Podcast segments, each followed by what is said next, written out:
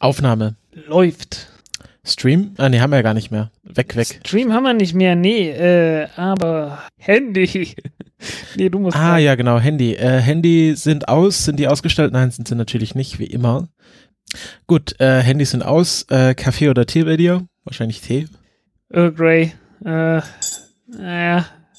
Ja, nennen wir es warm. Mehr als lauwarm, weniger als heiß. ich habe ja mir einen Kaffee hier hingestellt. Das äh, darf ich auch jetzt ohne äh, schlechtes Gewissen trinken. Weil wir ja äh, jetzt ausnahmsweise mal nachmittags aufnehmen. Und was ist denn mit den Höhenwinden? Mein letzter Ballon sagt äh, ungefähr zwei ungefähr zwei Prozent über dem Limit. Du, wir können die Woche nicht aufnehmen. Ah, okay, wir müssen nächste Woche. Nee, wir, das, wir das, das Risiko gehen wir jetzt ein. 12, 11, 10, 9. Ignition sequence starts. 6, 5, 4, 3, 2, 1, 0. All engine running. Liftoff. We have a liftoff.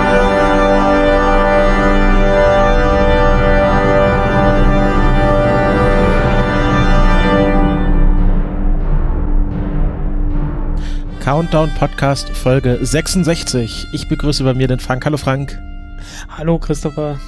Ja, mit 66 Jahren, da fängt das Leben an und fängt dann mit der 66. Folge auch erst der Podcast an, oder wie ist es? Äh, keine Ahnung. Äh, Gibt es da schon Empirie zu? Udo Jungs können wir ja leider nicht mehr fragen dazu. Aber äh, ich denke mal, wir, wir haben jetzt ja schon mal angefangen und dann können wir auch weitermachen.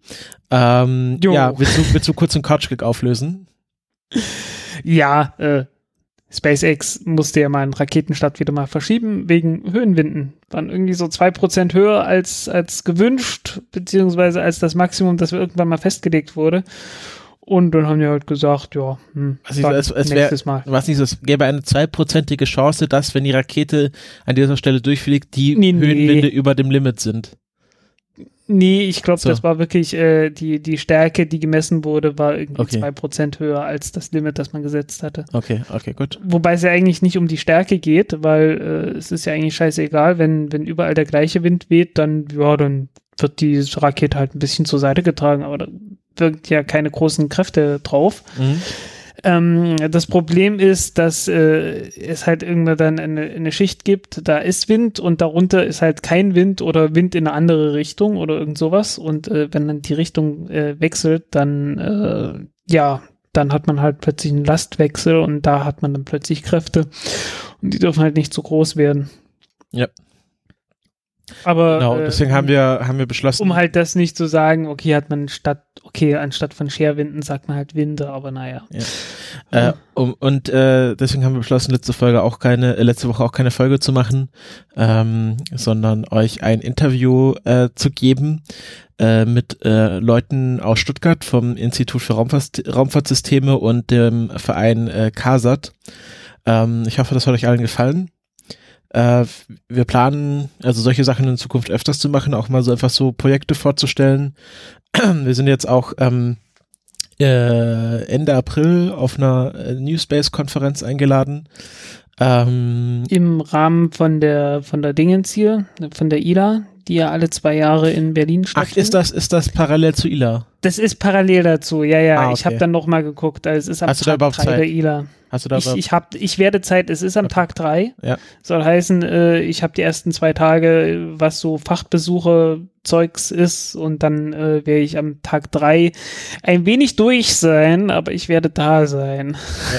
Also, äh, um mal das genau zu sagen, das ist äh, die, die New Space Visions Konferenz äh, im Ludwig-Erhard-Haus in äh, Berlin am 27. Erhard, Ludwig Erhard, wer war denn? Ah, wer war der. Typ, an den ich jetzt gerade denke?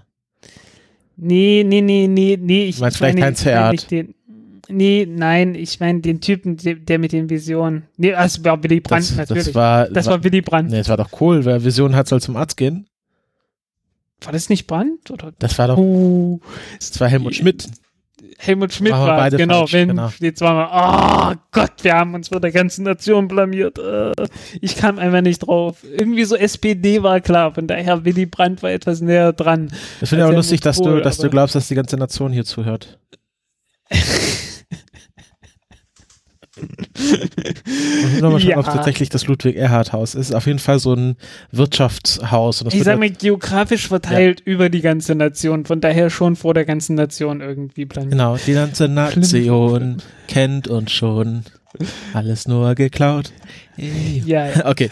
Ähm, Die Ärzte, ja, ich, ich kenne da diverse Texte. Moment. Ich weiß gar nicht, ob ich die noch Frank, auswendig Frank, kenne. Frank, Frank, oh Frank, Gott. Frank. Welche Band hat alles, es ist alles nur geklaut geschrieben? Es waren nicht die Ärzte. Das kann sein, dass der das geklaut haben, das ist mir aber völlig egal. Nein, nein, nein, nein, nein, nein, nein, nein. Das Lied ist original von welcher Band? Ich habe keine Ahnung. Die Prinzen. Ach, die Print. Hey, wie kommt. Oh Gott, mein Kopf. Ihr seht schon, das wird eine lustige Sendung. Mein Kopf produziert nicht das, was er tut, was er, was er produzieren soll. Natürlich sind es die Prinzen. Ja, natürlich. Oh mein Gott. Oh mein Gott. Also, Äh. ähm, ich garantiere für den Verlauf dieser Sendung nichts Gutes. Gut, dann haben wir also New Space Vision Konferenz, nachdem wir alle Lead-Fragen aus, ausgeräumt haben, ähm, im Ludwig Erhard Haus. Es gibt auch noch Tickets. Ich glaube, die Early Bird Tickets sind leider schon weg, beziehungsweise die gehen nur bis 28. Februar. Ähm, aber man kann als Student beziehungsweise Young Professional sich, glaube ich, für 30 Euro ein Ticket kaufen, falls man da auch hin möchte. Ähm, auch noch zu empfehlen, vielleicht äh, sich auf den Kalender markieren. In, in Bremen gibt's ja dann im, im Oktober, vom 1. bis 5. Oktober, äh, den International Astronautical Congress. Genau. Den, boah, frag mich nicht, den 67. Äh, Ich glaub, den ziemlich Ich glaube, vielten. den 68. 68. Weil Äh, den, den ziemlich vielten. IRC, warte kurz. Ähm, genau, IRC, nee, das ist der 69. Der 69. Oder? sogar. Genau, das ist der Also man, 69. man merkt ja dann- schon, man merkt ja schon am Namen, das Ganze geht länger zurück, als die Raumfahrt alt ist.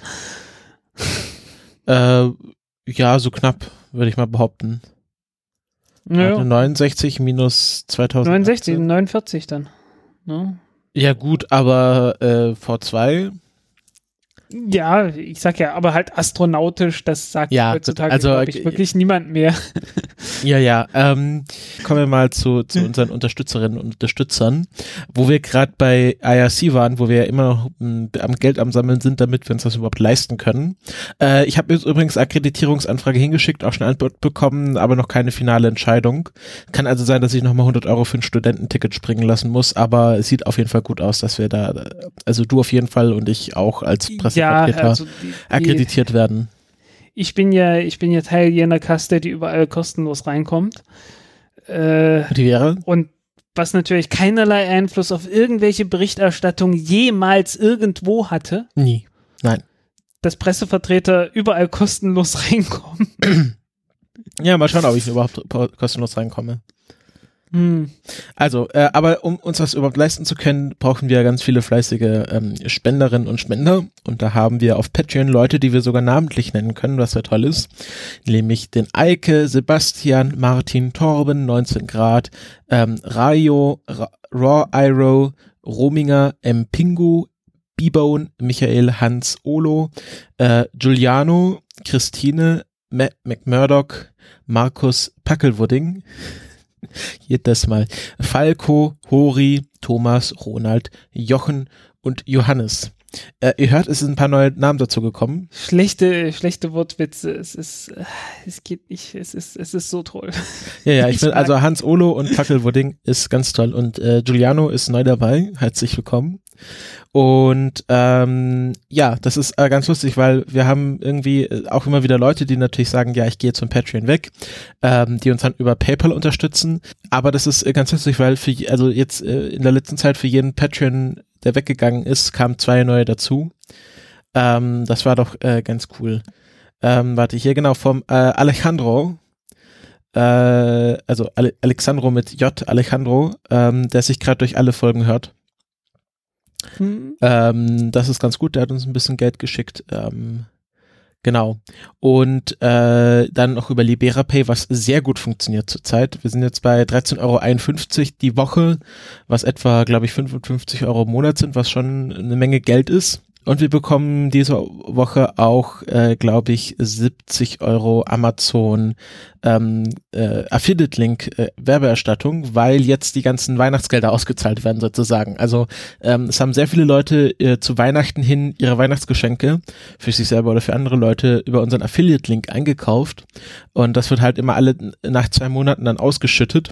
Und somit bekommen wir diesen Monat nochmal 70 Euro extra von Amazon. Also wer das machen kann, also wer uns kein Geld geben kann oder will, und bitte, aber und über bitte, Amazon äh, einkauft, der ja. kann das über den Affiliate-Link tun.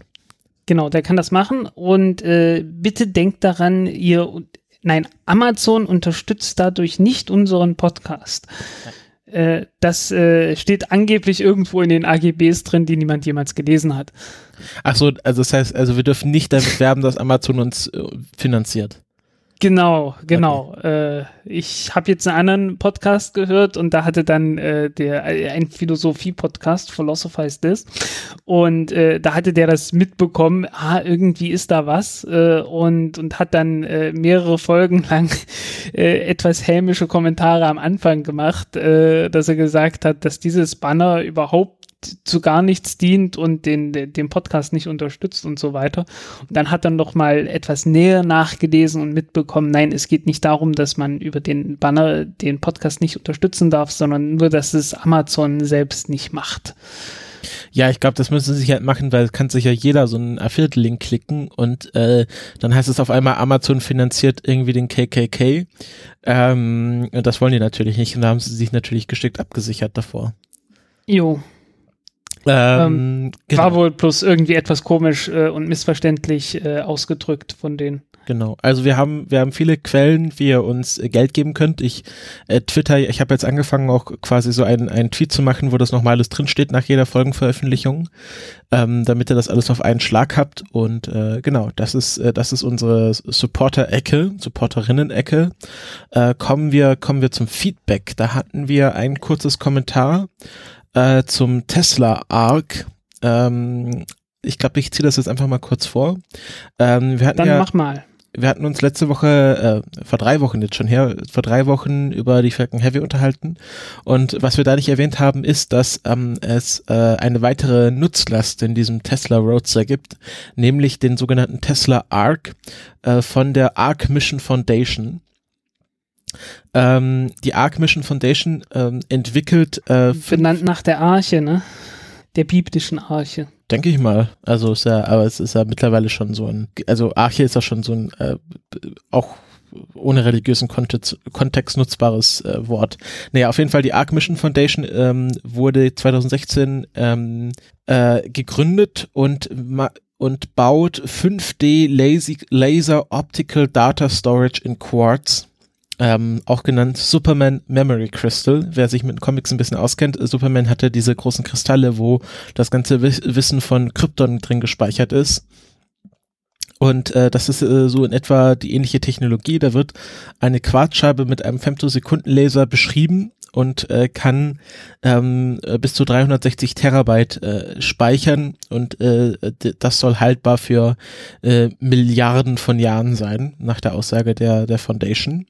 Und äh, die Arche 1.2, also die äh, zweite, glaub, also, also zweite Version äh, dieser, dieses, ähm, dieser Disk äh, hat etwa die Größe von, von so einem 2-Euro-Stück. Sieht aus wie so eine Mini-DVD, Mini-Disc, wer das noch kennt. Ähm, äh, beschrieben mit äh, den äh, mit der Foundation Triolo Trilogie äh, von Isaac Asimov äh, befindet sich auch an Bord dieses Tesla Roadsters und soll ja die nächsten Milliarden Jahre um die Sonne kreisen und falls mal jemand äh, falls ein Alien äh, darauf stoßt ähm, die Welt durch äh, Science Fiction Literatur des 20. Jahrhunderts kennenlernen Ja. Was soll da schon schiefgehen? nichts Äh, das war, genau, das wurde in den Kommentaren wurden wir darauf hingewiesen, hatten wir zu, vergessen zu erwähnen. Kleines, kleines Ding noch, was ich zwischendurch gemacht habe. Ich bin, ich, ich war Fremdpodcasten. Ja, ich muss gestehen, ich war, ich war anderswo. Ähm, Mache ich ab und zu. Ähm, bei den Hoaxillas, äh, Hoaxillas, besser gesagt. Ähm, der, die, die, äh, Beim Hoaxmaster und bei der Hoaxmistress. Genau, bei den sympathischen Hamburgern. Ähm, ja, wer, wer Lust hat, äh, kann sich äh, das mal anhören. Ich weiß gar nicht, anderthalb Stunden sind's äh, nach dem Schnitt gewesen. Ähm, Wie viel war es vorm Schnitt? äh, zwei Stunden oder so. Mhm. Es war nicht, äh, ist es nicht furchtbar viel weggeschnitten worden. Oder dann die Plus Geheimnisse so, plus so ein paar Dinge, eher, eher so, eher so ein, zwei Stellen, wo ich mir unsicher wurde. Mhm. dann hinterher. Die wir hier drin lassen, zur Transparenzzwecken. so ungefähr, ja. Ähm, was war hier noch? Äh, du warst ja beim Autoradio. Da gab es dann da auch, stimmt, stimmt, stimmt. Äh, du warst da ich auch geguckt, ob es da, ob's da Kommentare gab. Ähm, bei den Hoxillas gab es Kommentare und wir, wir, haben sicherlich auch neue Zuhörer bekommen von den Hoxillas, weil da gibt es eine gewisse, eine gewisse äh, zeitliche Überschneidung von dem Anwachs der Hörerzahlen und äh, der das, so, das, das, das Archiv wurde in den letzten Wochen öfters runtergeladen als normal. Ja, ja, und äh, da gab es eine Fragen. Äh, ja, es war keine, es war keine ähm, klassische Hoxilla-Folge, schätze ich mal. Ich hab da, ich hatte mich eigentlich auch mehr auf äh, kritische Fragen und äh, Verschwörungen und ähnliches irgendwie äh, zumindest geistig vorbereitet. Ähm, aber am Ende war es dann halt im Wesentlichen, es, es ging halt äh, locker über die Raumfahrt über äh, SpaceX, äh, über europäische Raumfahrt und andere und wir haben dann auch mal irgendwie noch einen kurzen Überblick geliefert. Also ich bin nicht allzu sehr ins Detail gegangen. Und es gab dann Fragen hinterher von dem Falk. Und äh, der mahnte an, äh, was sind eigentlich die eigentlichen Vorteile, die tatsächlichen Vorteile für die Raumfahrt? Obwohl, ich bin mir jetzt gerade gar nicht sicher, ob diese Frage tatsächlich die, sich auf die Raumfahrt allgemein äh, bezieht oder die oder die Falcon Heavy. Ich glaube, das ist die Falcon Heavy, auf die er sich hier bezieht. Also was, was, was sind die Vorteile der Falcon Heavy für die Raumfahrt? Für die Raumfahrt. Ja, und eigentlich hatte ich das gesagt, dachte ich, ähm, weil jetzt im Moment nix. muss man, muss man einfach sagen. Ne? Also jetzt im Moment äh, hat die Falcon Heavy überhaupt keine Vorteile für die Raumfahrt, weil ähm, es gibt keine, keine richtigen Nutzlasten, die, die jetzt unbedingt nur mit der Falcon Heavy geflogen werden könnten. Und die fliegt auch noch viel zu selten, als dass sie jetzt große Vorteile für die Raumfahrt haben würde aber langfristig natürlich dann doch. Also man kann damit äh, größere Nutzlasten in Richtung Mondumlaufbahn beispielsweise bringen. Man hat äh, Möglichkeiten, ähm, ohne gleich die Falcon Heavy, äh, nee, plötzlich die Delta 4 Heavy bemühen zu müssen, die ja doch ziemlich teuer ist, ähm, größere Nutzlasten Richtung Mars zu bringen oder ähm, ja, ähnliches halt. Also für die richtig großen Dinge, wenn man einen Teil von der Rakete wegschmeißt, dafür bringt es echte Vorteile.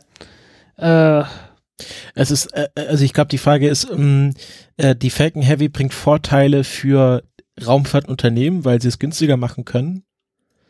Äh, und das wiederum ermöglicht Raumfahrtunternehmen, bessere Sachen zu machen, wenn man mal ganz idealistisch ist.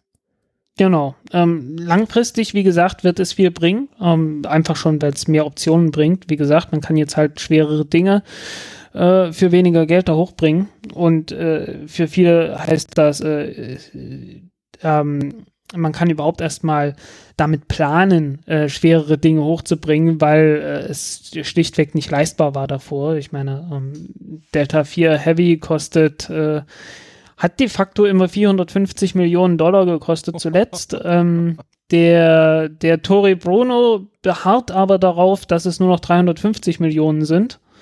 Ähm, keine Ahnung wieso. Aber ist immer noch äh, ein Haufen Geld im Vergleich zu den 90 Millionen für eine Falcon Heavy. Äh, naja, es sind ja keine 90 Millionen, es sind 150 Millionen, wenn man sie, äh, wenn man nichts wiederverwendet. Ah, okay, also wenn man gar nichts, aber genau. Ja, ja, und damit muss man es ja vergleichen. Ne? Also, also okay, ja gut, Falcon also eine, eine Expendable Falcon Heavy ist aber 150 Millionen zu 350 Millionen ist halt und mehr Nutzlast, ne? Ja. ist halt schon böse. Ja, ja. Ähm, äh, ja, also warte, der Falk hatte eine ganze Liste. Ich hatte das jetzt hier auch. Ja, ja, ja, ja. ja. Ähm, ja, also so, dann war das wirklich ein Tesla Roadster? Ja, das war wirklich ein Tesla Roadster, ein echter, und zwar der von Elon Musk. Das war nicht nur die Nein, das Ding war nicht ausreichend sterilisiert, aber das wird jetzt in den nächsten, äh, wer, wer, weiß wie viele Jahren, äh, ausreichend sterilisiert werden, äh, nämlich im Weltall. Ja. Ähm, das Ding fliegt auch nicht zum Mars, deswegen kann das nicht auszusehen das Leben auf den Mars tragen, weil ähm, es fliegt halt bloß in einer komischen Umlaufbahn, wo das Ding jetzt äh, auf alle absehbare Zeit mit nichts kollidieren wird. Mhm. Ähm, alle absehbare Zeit ist natürlich ein sehr relativer Begriff, weil ähm, ist nicht weit. Es, es, gibt keine, es gibt keine mathematische Möglichkeit, um Umlaufbahnen komplett sicher vorher zu berechnen. Vielleicht, vielleicht trifft es irgendwann auf, auf den zweiten Oumuamua und wird dann aus dem Sonnensystem ja, rausgeschossen. Irgend sowas, ja. Ähm, also ähm, aber, wie gesagt, äh, äh, das wird nicht passieren, ja. weil es ist einfach nicht, nicht auf einer entsprechenden Umlaufbahn. Und in der Zeit wird das Ding sterilisiert werden. Da oben ist jede Menge Strahlung. also, äh, und äh, es ist Vakuum. Und äh, selbst wenn es irgendwann mal in Richtung Mars kommen könnte, ähm, es wird ganz gut getrostet und dann beim Aufprall äh, auch nochmal sehr stark erhitzt. Also äh, das wird äh, sehr viel besser sterilisiert, äh, wenn sein muss, als man das hier jemals auf der Erde tun könnte. Mhm.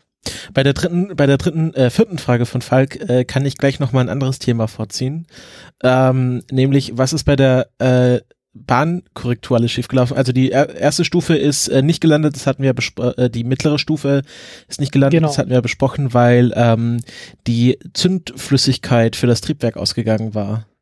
Genau. Und äh, sie dann mit 300. Es wird ein bisschen spekuliert, warum das so war. Äh, so ganz äh, ist man nicht zu einer, äh, ja, zu, zu einer endgültigen Lösung ist man da noch nicht gekommen. Da gibt es noch keine offiziellen Aussagen von SpaceX. Ja. Weil im Prinzip äh, gibt es dafür keinen Grund. Ja, Im Prinzip ist das jetzt nicht, ist, ist es kein Raketenwissenschaftler Vielleicht haben sie da irgendwas getestet. ja, keine Ahnung. Also ähm, ist, es gibt keinen Grund, warum das ausgehen sollte. Äh, Tja, keine Ahnung. Ähm, jedenfalls, die meinen, die Lösung ist, ist offensichtlich und äh, es ist halt auch kein zu großer Verlust, weil die Technik äh, sollte sowieso nicht wiederverwendet werden. Ja, das war ja im Grunde ein Oldtimer. Ähm, bei der Bahn des Roadsters, ähm, da äh, wollte ich ne später noch drüber reden, aber das können wir genauso gut jetzt machen. Genau. Ähm, äh, also es hieß ja erst von äh, Elon Musk, äh, ja, die äh, Stufe äh, hat besser funktioniert als gedacht und wir fliegen sogar über den Mars hinaus in den Asteroidengürtel hinein.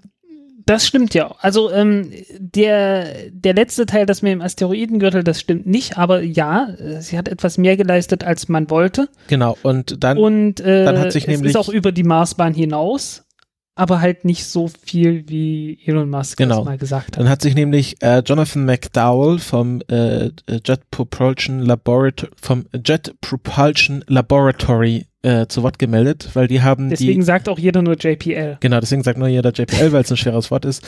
Ähm, äh, die haben nämlich auch die orbitalen Parameter von SpaceX bekommen und hat es nochmal durchgerechnet, gesagt, also äh, so wie das Elon Musk ja vertwittert hat, der hat ja auch ein Bild getwittert, stimmt das nicht ganz und äh, der Roadster kommt dann irgendwann sogar näher an den Mars als äh, früher, äh, vorher geplant.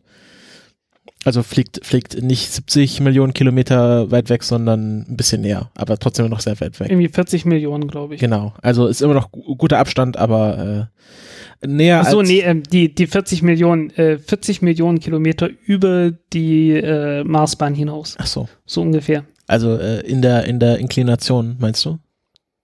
Nö, einfach in der Weite. Ah, okay. In der Entfernung von der Sonne aus. Okay. Ja, gut.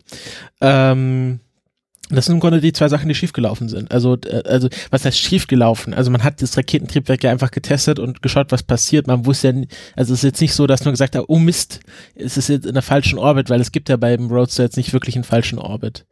Genau also es, es, war einfach, es hat einfach anders funktioniert als erwartet, aber es ist nicht wirklich schief gelaufen. Man hat das Ding einfach bis, bis Schluss, bis kein Treibstoff mehr genau. da ist, da war, hat man das laufen lassen.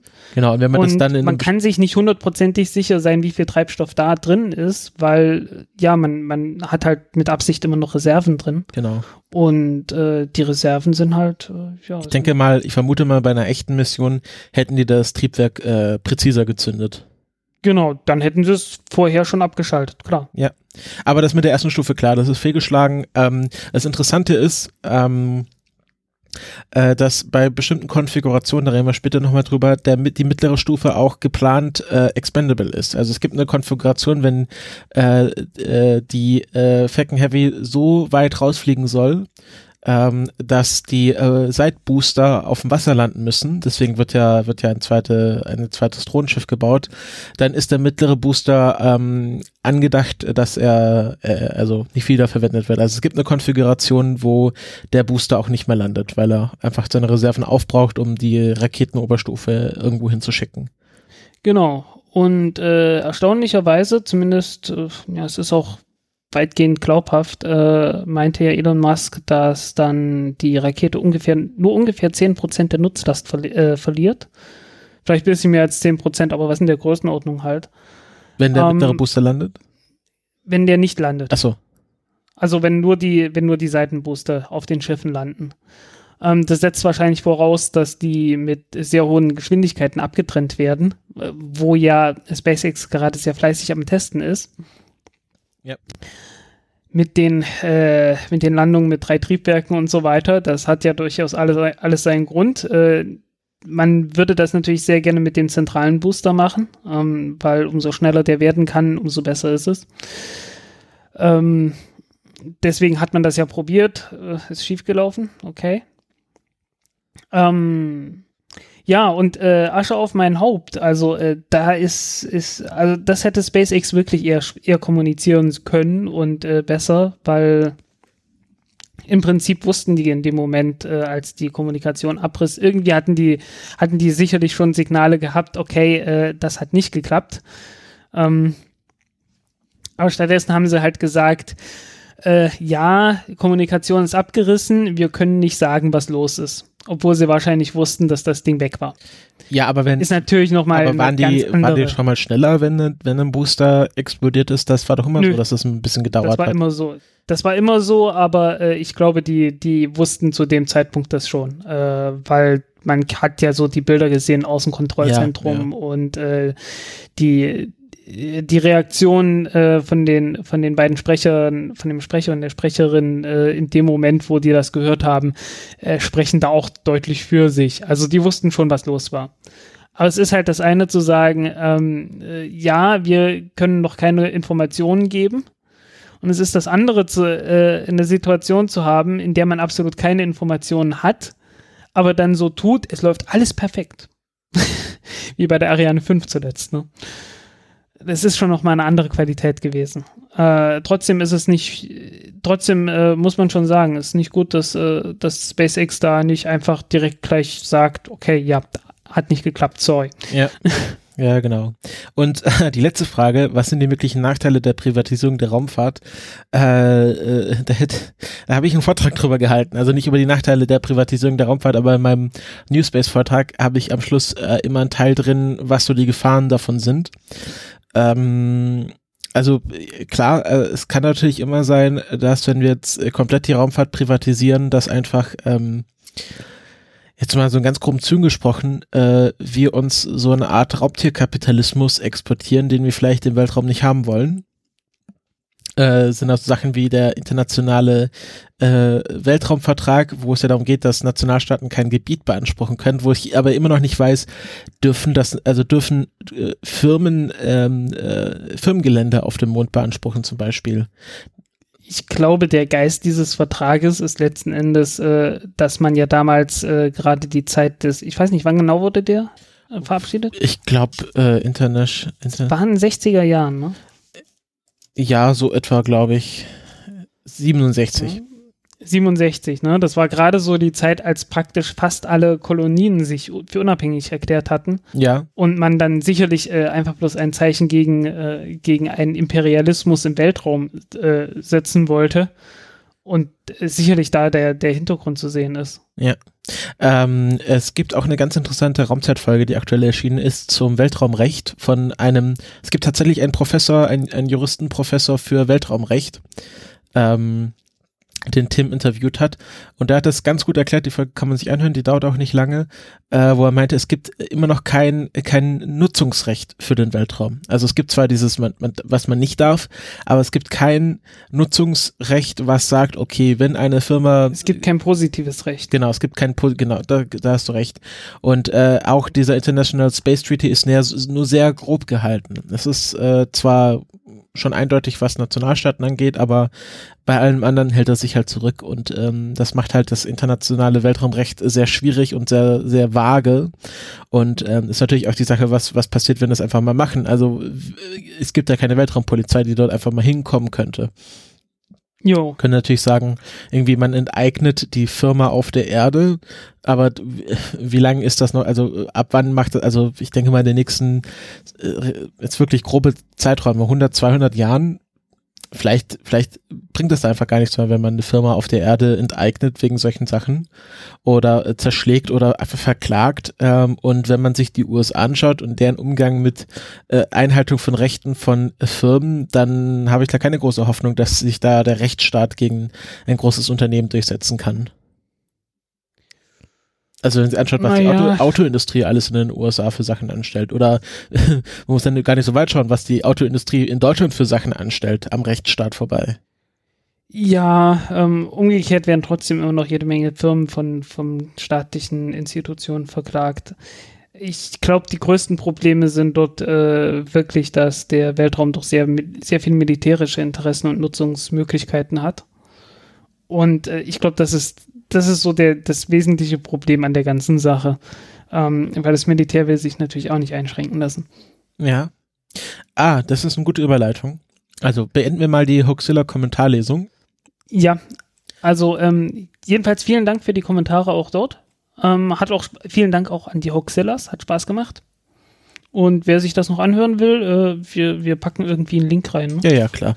Ich packe äh, einen Link in die Show Notes. Genau, du packst einen Link in die Show Notes und ich gehe mal zum nächsten Thema über, weil jetzt machen wir mal ein bisschen Politik. Schön hier Gesetze und so, dass, dass ich weiß, dass ihr das mögt ihr, wenn ich so richtig trocken über Politik rede.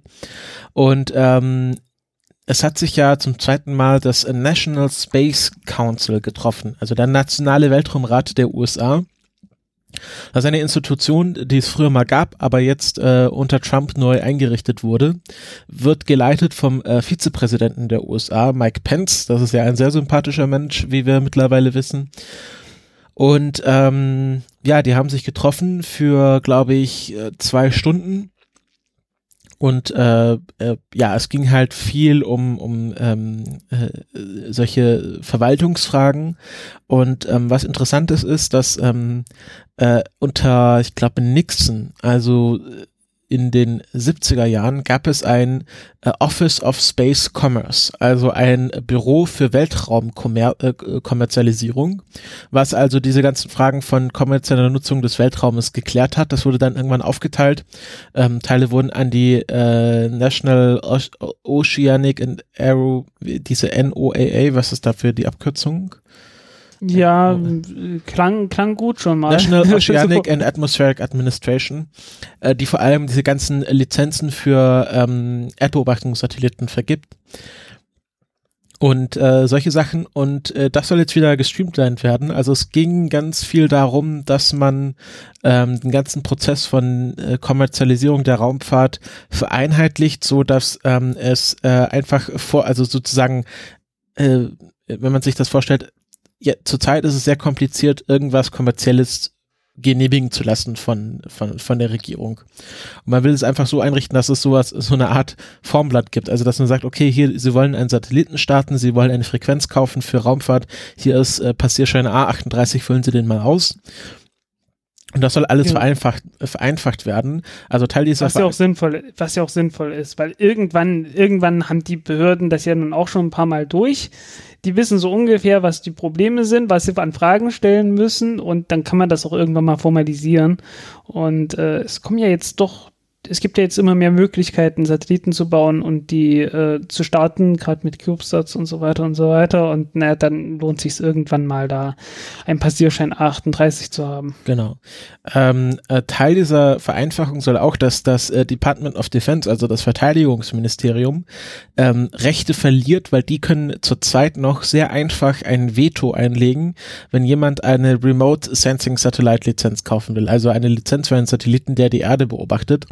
Der hat zurzeit das äh, DOD sehr äh, große Berechtigungen, äh, das einfach zu sagen, nö, vergeben wir nicht, weil geheim. Ähm, und solche, so, diese die Privilegien auch, soll das DOD das nach Recht, und nach verlieren. Jo. Die haben auch das Recht, ähm, äh, den Firmen dann zu sagen, okay, diese, diese und diese Ecken bitte nicht äh, irgendwie fotografieren. Genau. Also das, äh, das äh, habe ich damals hier bei diesem Planet Labs äh, Interview, was ich dort gemacht hatte, dann erfahren. Also da ist, äh, da gibt es durchaus klare Regeln. Okay, das und das bitte nicht. Äh, natürlich äh, irgendwie bei Nordkorea, da kann man machen, was man will. Nordkorea fotografieren aber die Fotos bitte zuerst an uns. Oder so. Keine Ahnung, wie genau, aber so ähnlich wahrscheinlich. Ja. Wahrscheinlich könnt ihr auch denen sagen, hier, wir hätten gerne mal. Ja, ja. Ähm, ja. Ähm, und unter Obama wurde ja schon äh, ITA gelockert, also die, das Exportverbot von militärischer Technologie, was ja dann auch weite Teile der Raumfahrt umfasst. Ähm, das wurde ja unter Obama schon gelockert und es soll jetzt noch mal ein Policy Re Review dieses ITA geben bis zum 1. Januar 2019.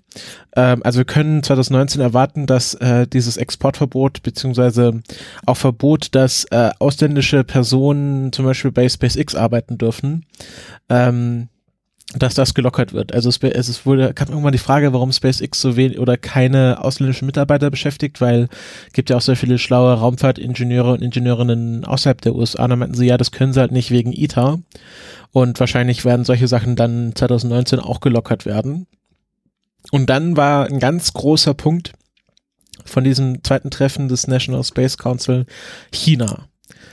China ist also das große Ding, äh, wo alle Angst vor haben, jedenfalls äh, die konservativen Amerikaner. Ähm, das gab ja diese Rede von dem ähm, Bigelow-Typen, wie heißt der nochmal? Äh, Bigelow, Robert Bigelow. Ach, da, ja stimmt, äh, Firma das ist aber benannt. Ähm, der vor China gewarnt hat als nächste Raumfahrtmacht. Äh, Trump ist ja auch, äh, Ja. reitet ja auch ganz gern auf China rum. Man ist ja, man ist ja ganz schnell umgeschwenkt bei den, Fe- bei den Feindbildern äh, von Russland auf China, ne? Mhm. Wir waren immer im Krieg mit Ostasien oder nee, wie war das? also es ist schon sehr interessant, dass, dass äh, hier die, die große Galionsfigur, äh, äh, wer ist nach China gegangen? Nixon, oder? Wer hat China geöffnet? äh, ja, Das war nix. Nixon. Also die Das große die- Galionsfigur. Da gibt's ja die, Oper, da gibt's ja eine Oper zu. echt? Nixon in Ja. China? Genau, ja. Nee, ich glaube, die heißt sogar Nixon in China. Okay. Eine Oper oder ein Musical? Eine Oper. Aha. Nixon in China äh, Opera. Ja, verlinkt es mal. John, von John Apple, von von John Adams. John Adams. Ähm, Gibt's auf YouTube zu sehen. Ja, ähm, und da haben sie jetzt zwei sozusagen Zeugen oder Witnesses ähm, gehört. Einmal Dean Cheng, das ist ein äh, China-Experte, der hat gesagt hat, also chinesische Raumfahrt ist immer militärisch und sollte immer als Bedrohung gesehen werden und auch kommerzielle Unternehmen, also diese ganze New Space-Bewegung in China, das sind ja äh, im Grunde ist alles nur äh, Marionetten der Zentralregierung und das sollte alles als Bedrohung gesehen werden. Und ähm, sozusagen als Gegenzeuge war dann Jeff Manber da, der äh, CEO von Nanorex, also der diese ganzen äh, Moduleinheiten baut für die ISS. Also diese Firma äh, hatten wir ja bei beim Papel-Interview auch angesprochen, wer sich dran erinnert. Und der meinte, ähm, es wäre doch ganz gut, wenn man, wenn man China auch als Marktplatz erschließen dürfte, als äh, Weltraumfirma. Und man, man muss da doch auch äh, kooperieren dürfen mit der, mit der New Space-Szene in China. Und er findet das schade, dass das noch nicht geht. Also, äh, da- das ist eine ganz große Streitfrage, wie man mit China umgehen soll, weil. Was, was sicherlich stimmt, ist, dass man in China mit der Raumfahrt äh, ohne militärische Verbindungen, Genehmigungen und so weiter absolut nichts machen kann. Das kann ich mir sehr gut vorstellen. Äh, sehr viel von der Technik ist auch direkt abgeleitet, teilweise auch übernommen vom Militär. Also da, da sind schon ernsthafte, ernsthafte Verbindungen. Ähm, Aber bei der USA doch genauso. grundsätzlich zu sagen, äh, ja, genau. Grundsätzlich zu sagen, äh, das äh, ist, ist irgendwie alles nur Militär, ist allerdings auch ein bisschen übertrieben. Ähm, umgekehrt, man- kann hier zu Avio gehen, die äh, die Vega-Rakete herstellen zum Beispiel. Und äh, verdammt, wo habe ich die Seite jetzt gerade? Ich habe sie nicht mehr offen. Da habe ich sie offen. Da hat man dann unten die Bereiche About Us. Dann hat man Vega, Vega C, Vega E. Dann hat man Ariane, Ariane 5, Ariane 6. Und dann hat man Tactical. Aster 30 und äh, Cam ER. Naja, und da kann man sich dann vorstellen, was unter Tactical alles drunter ist. Ne? Mhm. Ähm, Ähm, ist ja genau wie bei, okay, Or gut, bei- Orbital ATK, die dann auch sagen, ja, wir bauen hier die Antares-Rakete und Kleinkaliber-Munition. Äh, und alles mögliche andere noch dazu. Und wenn jetzt Northrop Grumman die den ganzen Laden aufkauft, naja, dann äh, alles bis ja. zum Bomber und alles. Ja. Ähm, Genau, also das war so das, das große Thema des National Space Council. Äh, allgemein war man doch äh, unter den Raumfahrtwetterinnen eher unzufrieden, was da passiert ist. Ähm, der Chris vom NASA Spaceflight Forum meinte, das sind zwei Stunden, die ich nie wieder bekomme. Ähm, es war anscheinend sehr viel, also es war auch sehr viel, dass irgendwie die ganzen Leute irgendwie äh, über die Falcon Heavy geschwärmt haben und äh, Mike Pence auf China rumgetreten hat und es muss nicht so geil gewesen sein. Also was ich hier zusammengefasst habe, war so wirklich die Essenz von dem, was produktiv da eigentlich rumkam. Hm, ja.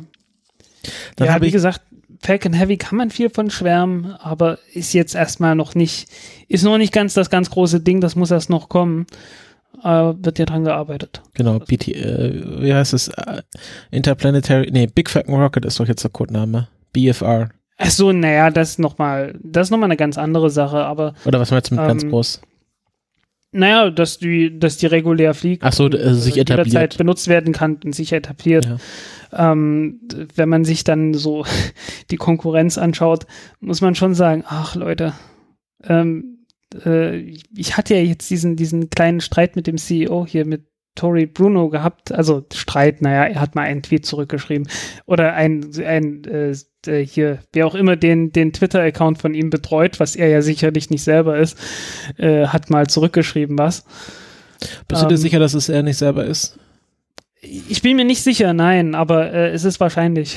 Er hätte dann nicht irgendwie so mit äh, Kürzel und äh, also ja, es gibt viele Leute, die da einfach bloß so einen, Ghostwriter sozusagen dahinter stehen haben. Ja, das könnte natürlich schon sein. Müssten wir interviewen und ihn dann direkt danach fragen. Ja, nee, äh, es, es ging ja darum, ähm, äh, dass die Falcon Heavy halt, äh, das Ding existiert jetzt schon, ne? Und äh, du hörst sowohl von der ULA als auch von Ariane Space, äh, äh, ja, äh, aber, aber wir sind doch, wir kommen doch jetzt auch und das, und die Ariane 6, die wird ja viel billiger als die Ariane 5 und die ist dann mit der wiederverwendbaren äh, äh, Falcon-Rakete so ungefähr vergleichbar von den Preisen her. Zumindest was zurzeit angegeben wird, ne? 90 Millionen US-Dollar für 8 Tonnen Nutzlast voll wiederverwendbar. Aber der Unterschied ist halt, ähm, die Falcon Heavy kann das jetzt sofort, muss man nur bestellen. Und die Ariane 6, die äh, soll das irgendwann äh, Anfang, Mitte der 20er Jahre äh, mal können. Das sind noch ein paar Jahre hin, also so in fünf Jahren oder so sollte das können und nicht schon jetzt. Und das ist schon ein erheblicher Unterschied. Und von der Vulkan-Rakete äh, brauchen wir gar nicht erst anfangen. Also die kommt in die Bereiche von der Falcon Heavy wirklich nur mit, äh, mit dieser Aces-Oberstufe. Und äh, die ist ja zurzeit noch äh, ja komplett ohne jede Entwicklung. Also äh, die haben ja auch gesagt, äh, Aces kommt erst irgendwann. Äh, wenn es halt entwickelt ist, zwischendurch äh, wird eine etwas vergrößerte Centaur-Stufe gebaut und mir halt nicht. Ja. Nicht so gut. Also, nee, nicht, also wie gesagt, die, die Argumentation ist doch schon etwas verzweifelt, weil, ähm, ja, kommt halt alles erst sehr viel später. Die sind äh, alle ein paar Jahre hinterher äh, und in der Raumfahrt war das lange Zeit kein Problem. Also wenn du irgendwie fünf, fünf Jahre hinter der Musik warst, zehn Jahre hinter der Musik, kein Problem. Weil hat sich ja eh nichts verändert. Äh, nur jetzt so in diesen Jahren, äh, wo sie endlich mal wieder was tut, äh, da sind fünf Jahre oder zehn Jahre, äh, entscheidet dann halt darüber, hast du jetzt dann noch einen Markt übrig, wo du dann noch äh, äh, Leuten was verkaufen kannst oder nicht. Und das wird halt langsam immer dünner. Auch wenn die Auftragsbücher natürlich immer noch voll sind. Es wird halt schwierig. Ja. Ähm, gehen wir mal weiter zur ISS, weil in der gleichen Woche, in der das National Space Council war, war auch, ähm, hat Trump ein Gesetz unterschrieben, was die NASA anweist, äh, zum Mond zurückzukehren. Ich weiß nicht ganz genau, was das bringen sollte. Gleichzeitig wurde auch äh, das NASA-Budget vorgestellt, was äh, wie erwartet äh, viele, viele Einsparungen beinhaltet. Ähm, aber was dann auch von Trump noch gesagt wurde, ist, dass, äh, oder von der Trump-Regierung, ähm, dass sie will, dass bis, äh, dass sie plant, die ISS über 2025 hinaus nicht äh, mehr zu finanzieren. sondern eine kommerzielle Nutzung der ISS in den Mitte 2020er Jahren anzustreben was dann viele Leute aufgescheucht hat, so mit was, die USA will die ISS nicht mehr finanzieren, äh, viel Panik, viel Panik, aber wenn man sich das mal genau anschaut, dann ist das eigentlich gar nicht so dramatisch, weil ähm, über 2028 hinaus plant eh niemand, also selbst Leute, die die ISS ganz toll finden, plant eh niemand, die ISS weiter zu betreiben, weil dann ist das Teil schon mehr als 30 Jahre alt oder die ältesten Teile sind dann schon über 30 Jahre alt. Und ähm, da muss man einfach schauen, wie, wie strukturell integer das ganze, ganze Gerüst noch ist. Und ja, es ist halt, ist halt die Frage, ob dann nochmal eine Verlängerung kommt oder nicht. Also über 2028. Die Verlängerung über 2024 war ja, äh, man hatte, man ist ja immer davon ausgegangen, die wird schon kommen.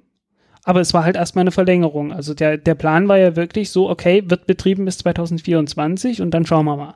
Genau.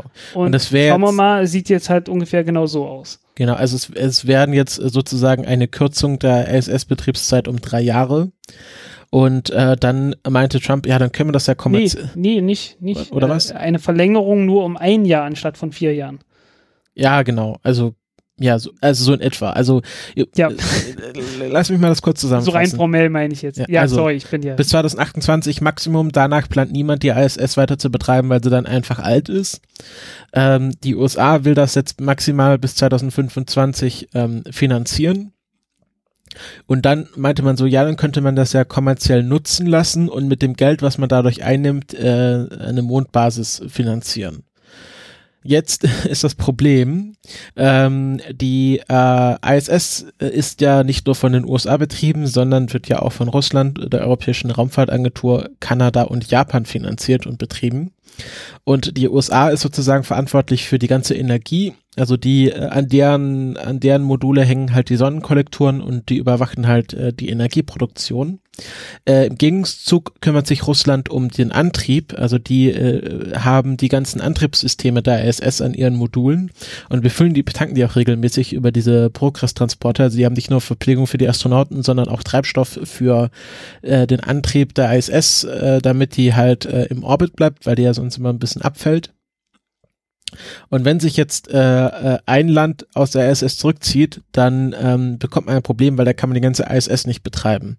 Und wenn jetzt die, ähm, wenn jetzt äh, die USA sagt, ja, bis 2025 wollen wir da äh, einen kommerziellen Übergang haben, aber Russland da nicht mitspielt, dann äh, nutzt einem die ganze ISS nichts, weil dann fällt die halt irgendwann aus dem Orbit, weil Russland sich rauszieht, ihre Module abdockt und äh, äh, man keine Antriebssysteme mehr hat. Andersrum, wenn sich die USA rauszieht, hat man keine Energieversorgung mehr. Und deswegen müssen da Russland und die USA äh, zusammenarbeiten, um die ISS äh, bis zu einem bestimmten Datum am Leben zu erhalten, ähm, weil das halt eine sehr komplizierte Sache ist mit, äh, sind ja äh, mehr äh, äh, mehrfache, ähm, was heißt, das, sind ja mehr als ein Kontrollzentrum, was für die ISS verantwortlich ist. Also es gibt halt äh, Houston, die halt für den amerikanischen Teil verantwortlich sind, dann gibt es ähm, das Kontrollzentrum in Russland, was für den russischen Teil verantwortlich sind und die ähm, operieren ja die ISS gemeinsam. Und äh, wenn, wenn da eins sich rauszieht, dann fällt halt das ganze Gerüst auseinander. Also die ISS Dazu halt, kommen ja noch die Dazu kommen noch die Europäer und die Japaner nicht zu vergessen. Ja, aber das sind halt so die wichtigen Systeme, Antrieb und ja. Energie.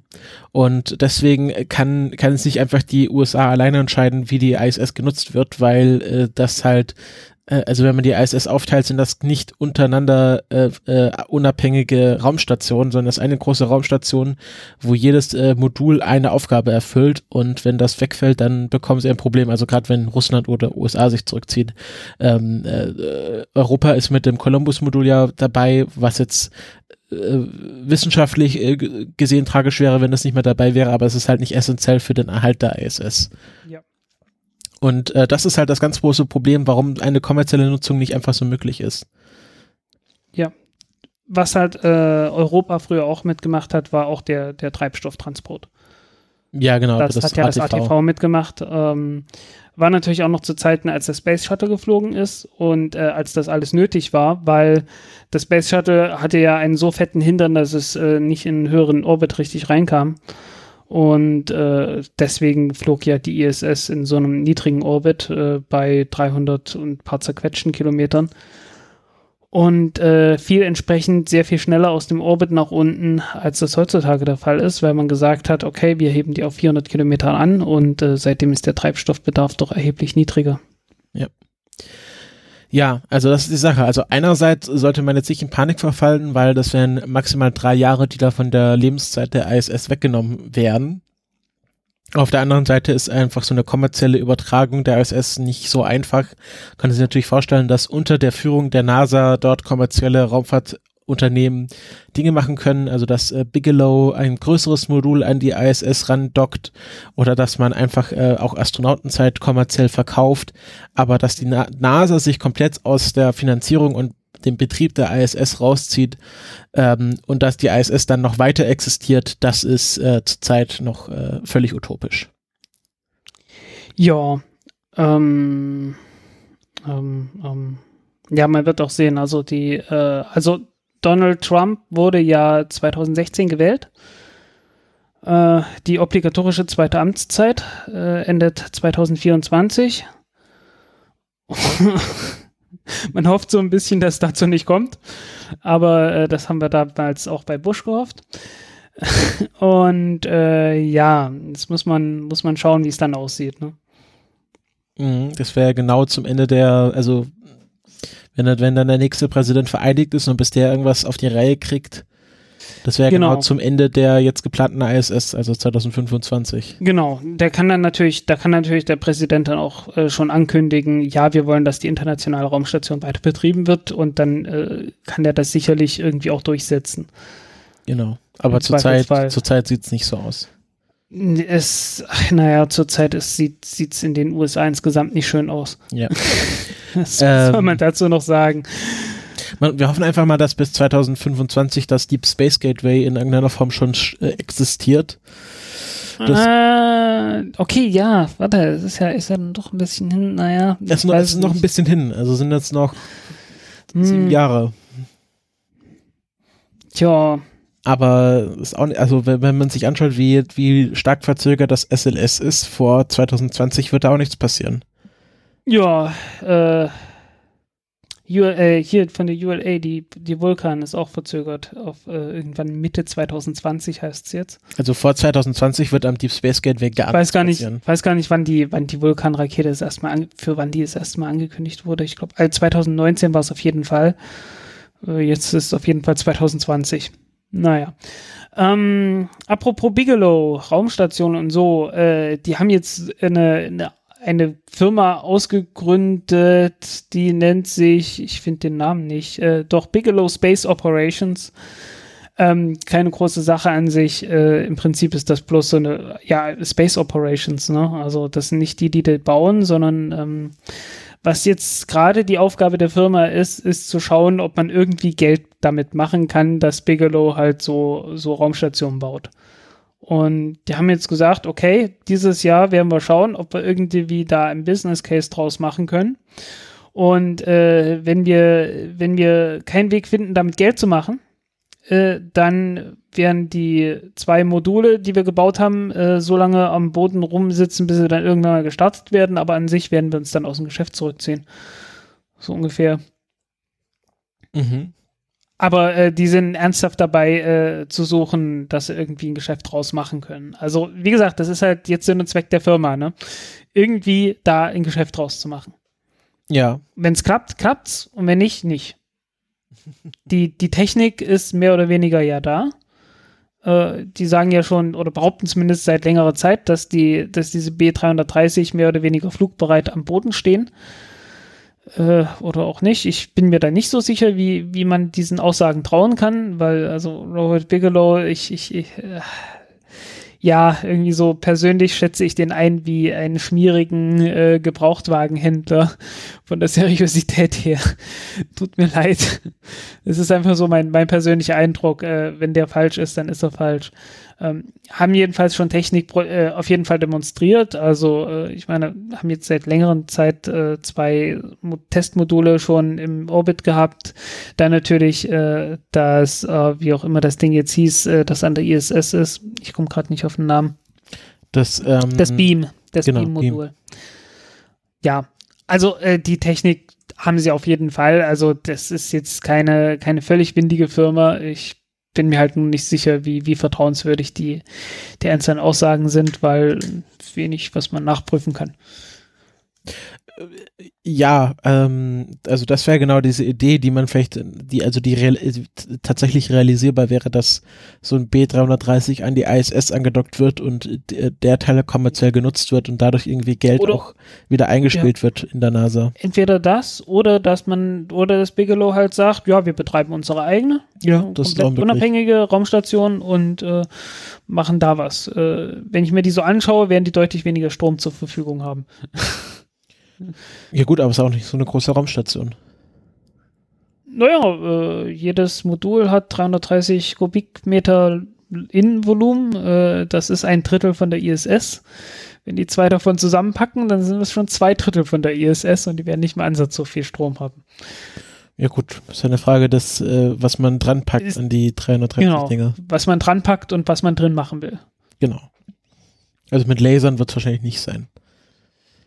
Ja, also die, die werden da nichts, nichts Großes machen können. Äh, aber ja, wird man, wird man sehen. Ähm, ja, das ist halt so eine Meldung, die ist mir irgendwann mal zwischendurch dazwischen gekommen, habe ich aber nicht viel dazu sagen und schreiben können. Ja, dafür gibt es den Podcast.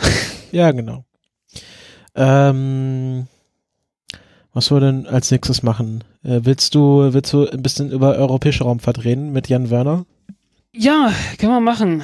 Ähm, Jan Wörner, also äh, das ist eigentlich, also äh, in letzter Zeit, äh, nach, dem, nach dem Start der Falcon Heavy, äh, ging es doch äh, wirklich äh, sehr viel darum, weil, äh, also es, es hat seine Schleifspuren in der, in der Community hinterlassen, ne?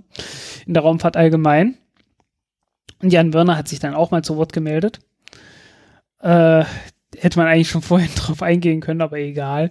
Und äh, hat halt im Wesentlichen geschrieben, ja, äh, die Ariane 6 Rakete wird kommen, war auch die richtige Entscheidung, eine Ariane 6 zu bauen, weil äh, damit irgendwie die europäische Raumfahrt überhaupt noch irgendwie relevant ist. Aber in Zukunft äh, muss jetzt in, in Europa irgendwas Ernsthaftes passieren, weil so geht's nicht weiter im Prinzip war das die Aussage, ne? Also, weil irgendwann wird dann die, die europäische Raumfahrt äh, definitiv zu teuer und äh, nicht innovativ und äh, ja, im Prinzip wäre man dann weg vom Fenster. Äh, und wenn man irgendwie mehr Ambitionen hat, als zu sagen, ja, wir stellen den Zugang zum Weltraum für Europa sicher und äh, sonst nix, ja, okay, dafür dafür reicht die Ariane 6, aber ähm, wenn man mehr will, dann muss jetzt echt was passieren. Dann muss jetzt echt mal irgendwie innovativ was, was passieren. Und äh, ja, kurz danach kam dann auch noch ein bisschen mehr. Ein bisschen mehr. Äh, die ESA hat äh, das FLPP-Programm, äh, also das ist ein langes, ein langfristiges Ding, das äh, Future Launchers Preparatory Program oder irgend sowas. Also Vorbereitungsprogramm für zukünftige Startvehikel wurde von der ESA ähm, praktisch ins Leben gerufen, äh, um halt äh, ja neue Technologien. Also ich glaube, da, da kommt auch das, das Prometheus-Triebwerk und ähnliches mit raus. Und äh, was die haben wollen, sind Raketen, die äh, kleine Satelliten schnell ins Weltall bringen können. Mehr oder weniger. Und äh, da hat man jetzt Modellstudien vorgestellt und äh, will fünf, äh, fünf, unter, äh, fünf unterschiedliche Ansätze verfolgen. Ähm, von verschiedenen, in verschiedenen Entwicklungsstadien von verschiedenen äh, Firmen. Darunter sind dann sowas wie Zero to Infinity, äh, von denen wir schon öfters mal gesprochen haben. Das sind die mit dem Blue Star, also der Rakete, die mit dem Ballon äh, in die Stratosphäre gebracht wird und von dort aus fliegen soll. Und äh, Avio hat was gebracht, deswegen hatte ich die Avio-Seite vorhin offen. Ähm, die wollen praktisch die oberen Stufen von der Vega-Rakete nehmen und äh, die unteren weglassen und damit halt eine kleinere Rakete bauen. Das ist so ziemlich das, äh, das ist definitiv das seriöseste Angebot. Das ist da, das ist, das ist etwas, wo ich sagen würde, okay, äh, wenn die sich dahinter klemmen und das bauen, äh, das kommt auf jeden Fall. Äh, also, weil, ja, die haben die, das ist halt eine fliegende Rakete mehr oder weniger. Man lässt halt bloß die unteren Stufen weg. Ähm, und dann gibt's äh, viele kleinere äh, Startups, ähm, PLD Space, von denen habe ich schon öfters mal was gehört. Ähm, die haben eine, die entwickeln schon seit geraumer Zeit eine kleine äh, Kerosin, äh, ja, betriebene Rakete. Ungefähr so auf dem Niveau von der Elektron-Rakete. Von der, von der Leistung her. Ähm, Gibt es jetzt auch schon seit einer Weile die Firma. Ich habe keine Ahnung. Also man, man hört von denen immer mal wieder was, aber und man sieht so Triebwerkstests und ähnliches. Aber äh, ja, ähm, ich, ich weiß halt nicht, wie weit die in der Entwicklung sind. Also man, man hört, ja, es ist immer etwas schwierig, etwas intransparent, gerade in Europa. Äh, dann sind so Dinge dabei, von denen hat man noch nie was gehört und äh, manche, nach denen sich noch nicht mal googeln lässt also die Ariane Group, die auch die Ariane 5 und Vega so äh, entwickelt haben, äh, die haben äh, scheinbar eine dreistufige Rakete entwickelt oder wollen entwickeln mit dem Namen QETS, Quick Access to Space. Das winzige Problem daran ist, äh, man findet unter dem Namen Quick Access to Space absolut nichts. Und unter QETS, also diese Abkürzung für die Rakete, findet man auch nichts. Ähm, im Wesentlichen deshalb, weil das Ad von irgendwelchen Internetsuchmaschinen komplett ignoriert wird. so heißen, äh, man, man, kann, man kann nach dem Namen nicht suchen. das ist so, hm, okay. SEO-Optimierung bei der ESA. Ja, ja, äh, was soll man sagen? Also äh, irgendwie sagen sie ein, ein hybrides Antriebssystem mit, äh, mit Wasserstoffperoxid. Äh, ja, okay, schön. Äh, drei Stufen, äh, Startmasse 23 Tonnen. Ich habe keine Ahnung, was das sein soll. Ähm, keine Ahnung. So, äh, dann gibt es äh, offensichtlich was von MTA. Äh, bei MTA, also MT Aerospace aus Deutschland, also eine deutsche Rakete gibt es wohl, äh, findet man im Internet nichts dazu. Hm. Also irgendwie scheint ein Projekt zu existieren, aber mir auch nicht. Also irgendwie es ist äh, von der ESA, die, die ESA hat ja auch wirklich bloß eine, eine ganz knappe Meldung rausgehauen und dann irgendwelche, irgendwelche Links, ne, MT Aerospace, related Links, ne, dann MT Aerospace und dann kommt man von dort aus zur Firmenseite von MT Aerospace. Aha. Sehr hilfreich. Ähm, findest dort nichts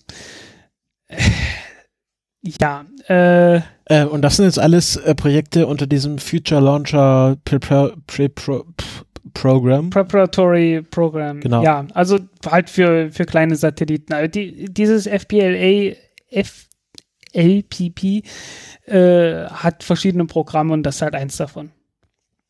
Dann gibt es noch. Äh, äh die ja. dann bekommen die dann Geld von der ESA oder was, was beinhaltet dieses Ja, die Programm? bekommen so wie ich das verstanden habe, bekommen die ein kleines bisschen Geld dafür und sollen halt beweisen, dass sie, äh, dass sie ähm, irgendwie also ein kleines bisschen Geld für die Entwicklung. Aber eigentlich heißt es without public funding. Aber ich kann mich erinnern, dass, dass zwischendurch auch öfters mal Geld so von der ESA und ähnliches dafür geflossen ist. Also ist alles etwas sehr merkwürdig. Also was, was da das Programm denn, wenn die da kein Geld bekommen? Ähm, naja, sie werden halt unterstützt bei der Entwicklung und letztendlich wird denen damit zugesichert, dass sie am Ende einen Markt haben. Also, dass sie äh, irgendwie ihr, ihr Angebot verkaufen können, ihre Rakete. Okay.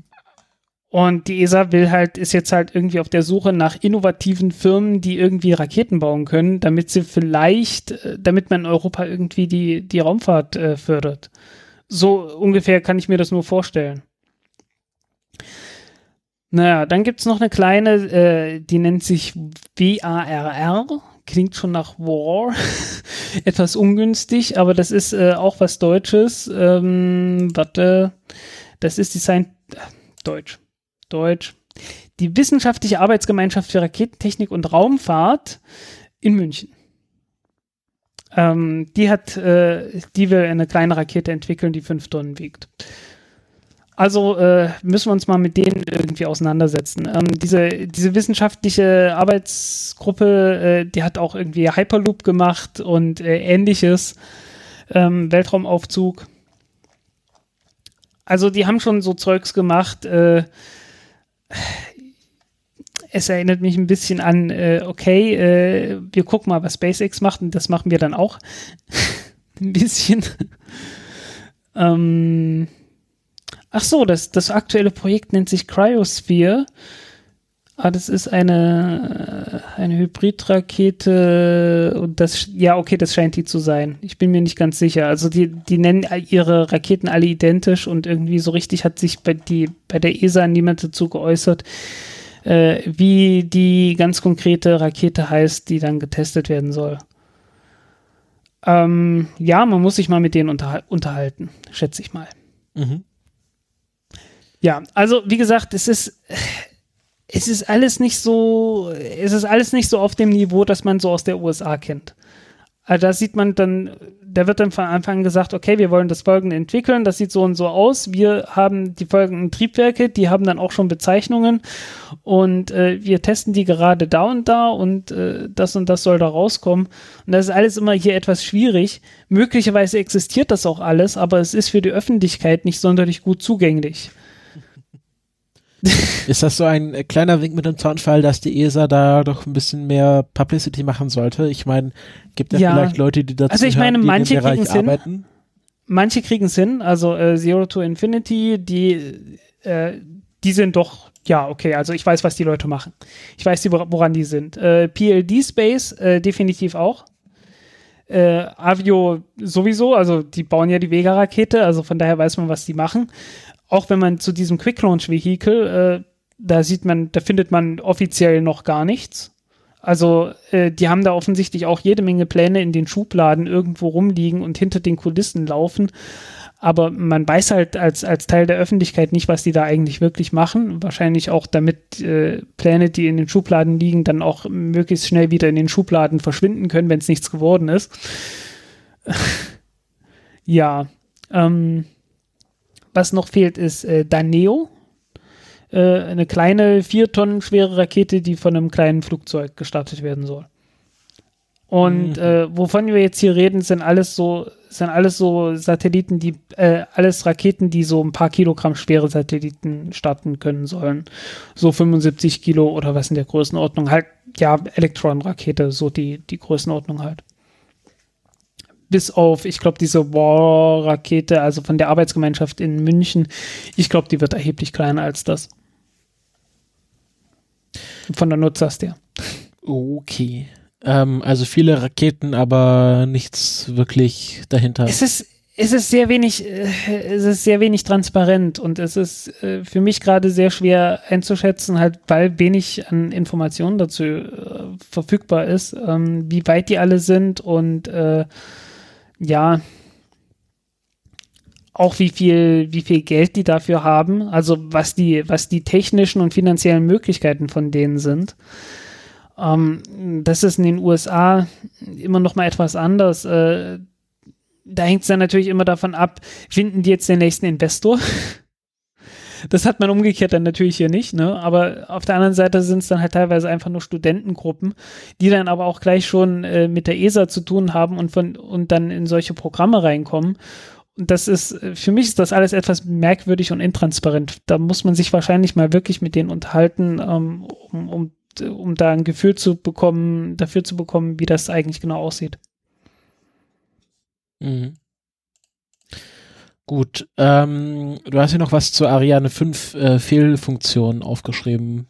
Willst du da noch mal kurz drüber reden oder ähm, haben wir es eigentlich noch mal drauf eingehen. Mehr oder weniger hatten wir es abgehandelt. Äh, es sind leider, also es gibt jetzt wohl einen Abschlussbericht irgendwie, aber über dieser Abschlussbericht selbst ist nicht veröffentlicht worden, sondern bloß irgendwie wieder eine Pressemeldung darüber, wo man halt gesagt hat, äh, im Wesentlichen, ja, wir haben den Fehler gefunden und der ist behoben.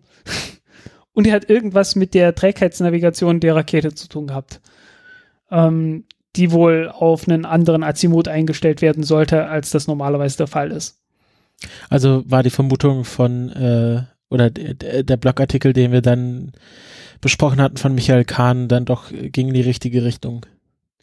Naja, also das war ja so die, gleich die allererste Vermutung mehr oder weniger, dass man gesagt hat, okay, äh, irgendwer hat hier einen Zahlentipper bei der Programmierung äh, falsch gemacht und es ist niemandem aufgefallen.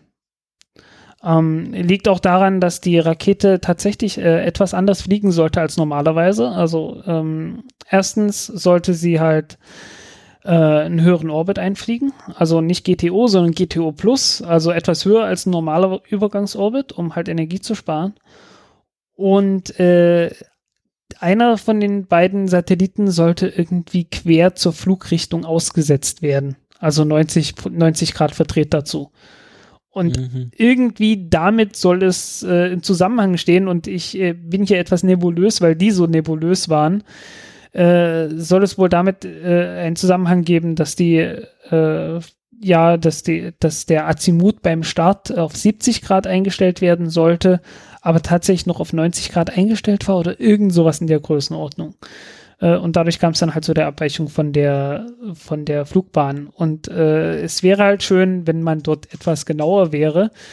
Aber ich schätze mal, äh, der, die Ursache war wahrscheinlich einfach nur was ganz Peinliches und da will man jetzt nicht allzu viele Details äh, rausbringen, damit es nicht so peinlich wird. So ungefähr kann ich mir das vorstellen obwohl ich glaube, es ist jetzt langsam peinlich genug, dass man sagen könnte, okay, wenn ihr einfach bloß die Details genau offenlegt, äh, dann ist wenigstens allen Leuten klar, was los war. Und äh, dann kann man irgendwie weitergehen. Ich finde das alles etwas merkwürdig, der Umgang. Mhm. Obwohl, was heißt denn merkwürdig? Ich glaube, da bin ich etwas zu harsch. Ähm, es ist, äh, ja, nee, es ist halt, es könnte so viel besser sein. Genau, das ist, glaube ich, der eigentliche Punkt. ja. Und natürlich bin ich immer noch ein bisschen angepisst davon, dass die halt äh, nicht, dass die halt den Kontakt zur Rakete verloren haben und äh, dann Theater gespielt haben.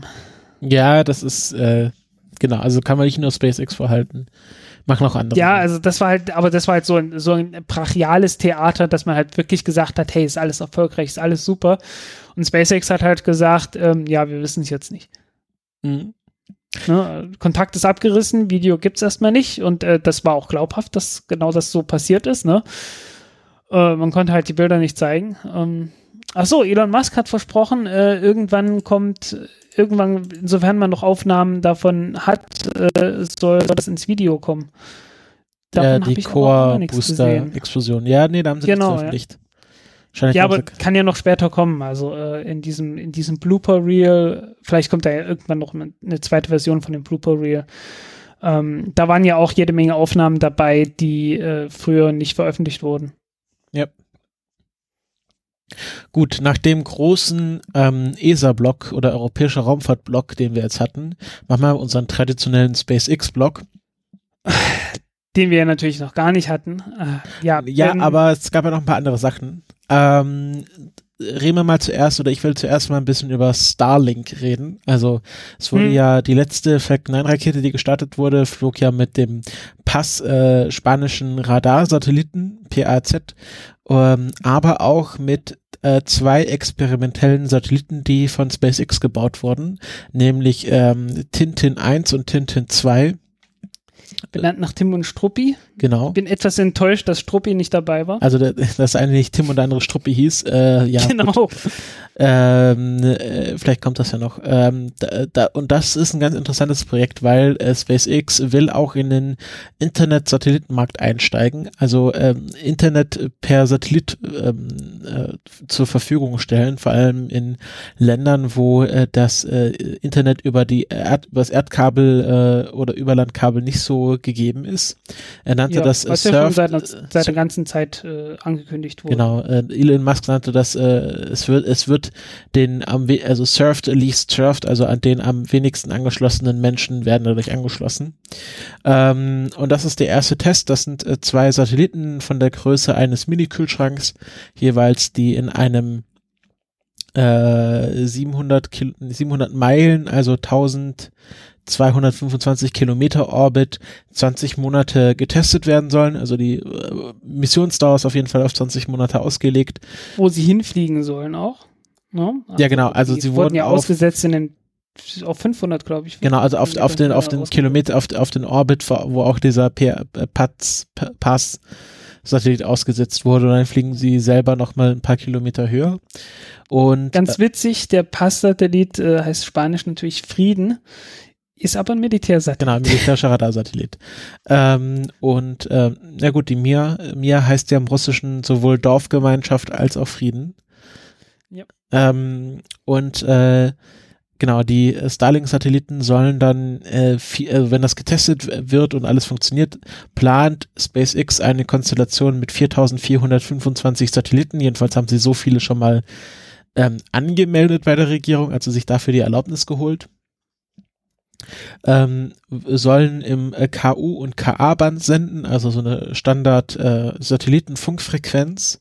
Ähm, und in einem zweiten Schritt sollen nochmal 7518 ähm, Satelliten in einem niedrigen Erdorbit, also auf 340 Kilometern ausgesetzt werden, ähm, die dann in einem V-Band senden, was eine Breitbandverbindung ermöglicht. Also Breitband-Internet und nicht nur so, äh, wahrscheinlich ist KU und KA-Band nicht so, also kann, kann nichts Datenintensives drüber gehen.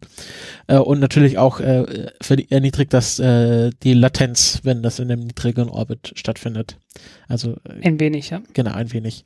Und ähm, das ist ja, wie wir seit 2015 wissen, äh, das große Ding, womit SpaceX Geld verdienen will. Da gab es ja dieses ja. interne Finanzpapier. Und so schlecht sind die ja gar nicht, äh, die Satelliten, insofern sie so funktionieren, wie es angekündigt wurde. Ja, schlecht ist die Idee nicht, aber sie wollen die halt damit sehr viel Geld verdienen, was schon sehr optimistisch ist. Also die Rechnung, die sie da angestellt haben in diesem Finanzpapier, waren doch schon sehr optimistisch, was, was die Nutzerzahlen und wie viele Abonnenten sie dann dadurch bekommen und wie viel Geld da eingespielt wird äh, ich sag mal, schon sehr optimistisch. Ich sag da mal abwarten. Ähm, es gibt ja noch eine zweite Firma, die auch sowas aufbauen genau, will. Also OneWeb. nicht nur, nicht nur eine, also nicht nur eine zweite. Es gibt jede Menge Firmen, die das wollen. Also ähm, SpaceX wenn, wenn SpaceX dort äh, unter, unter Illusionen leidet, dann sind sie damit zumindest nicht alleine.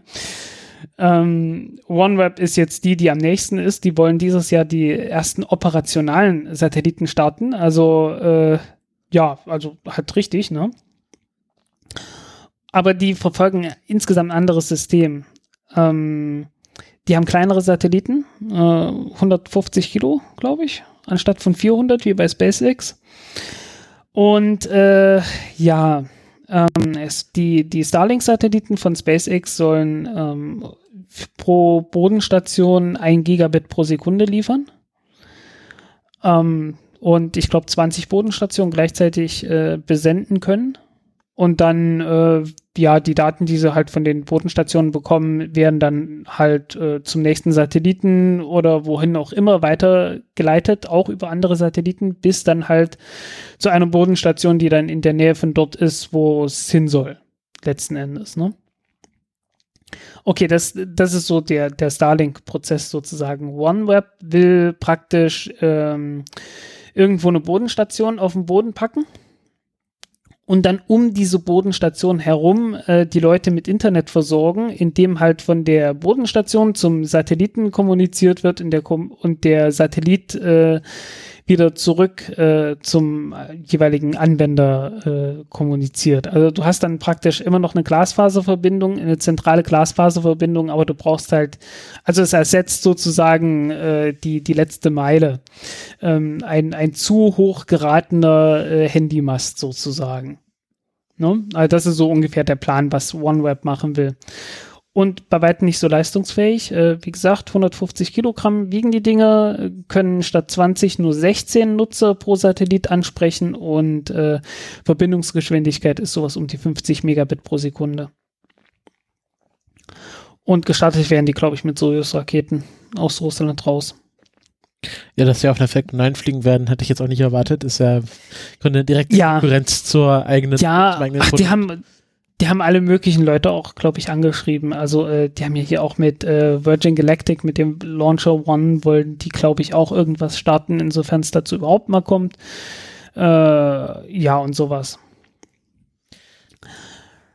Ähm, ja, halt andere Technik. Äh, und die versprechen sich damit Geld zu machen. Ähm, und äh, wenn ich mir den Vergleich erlauben darf zwischen denen und SpaceX, muss ich sagen, okay, SpaceX hat offensichtlich die bessere Technik.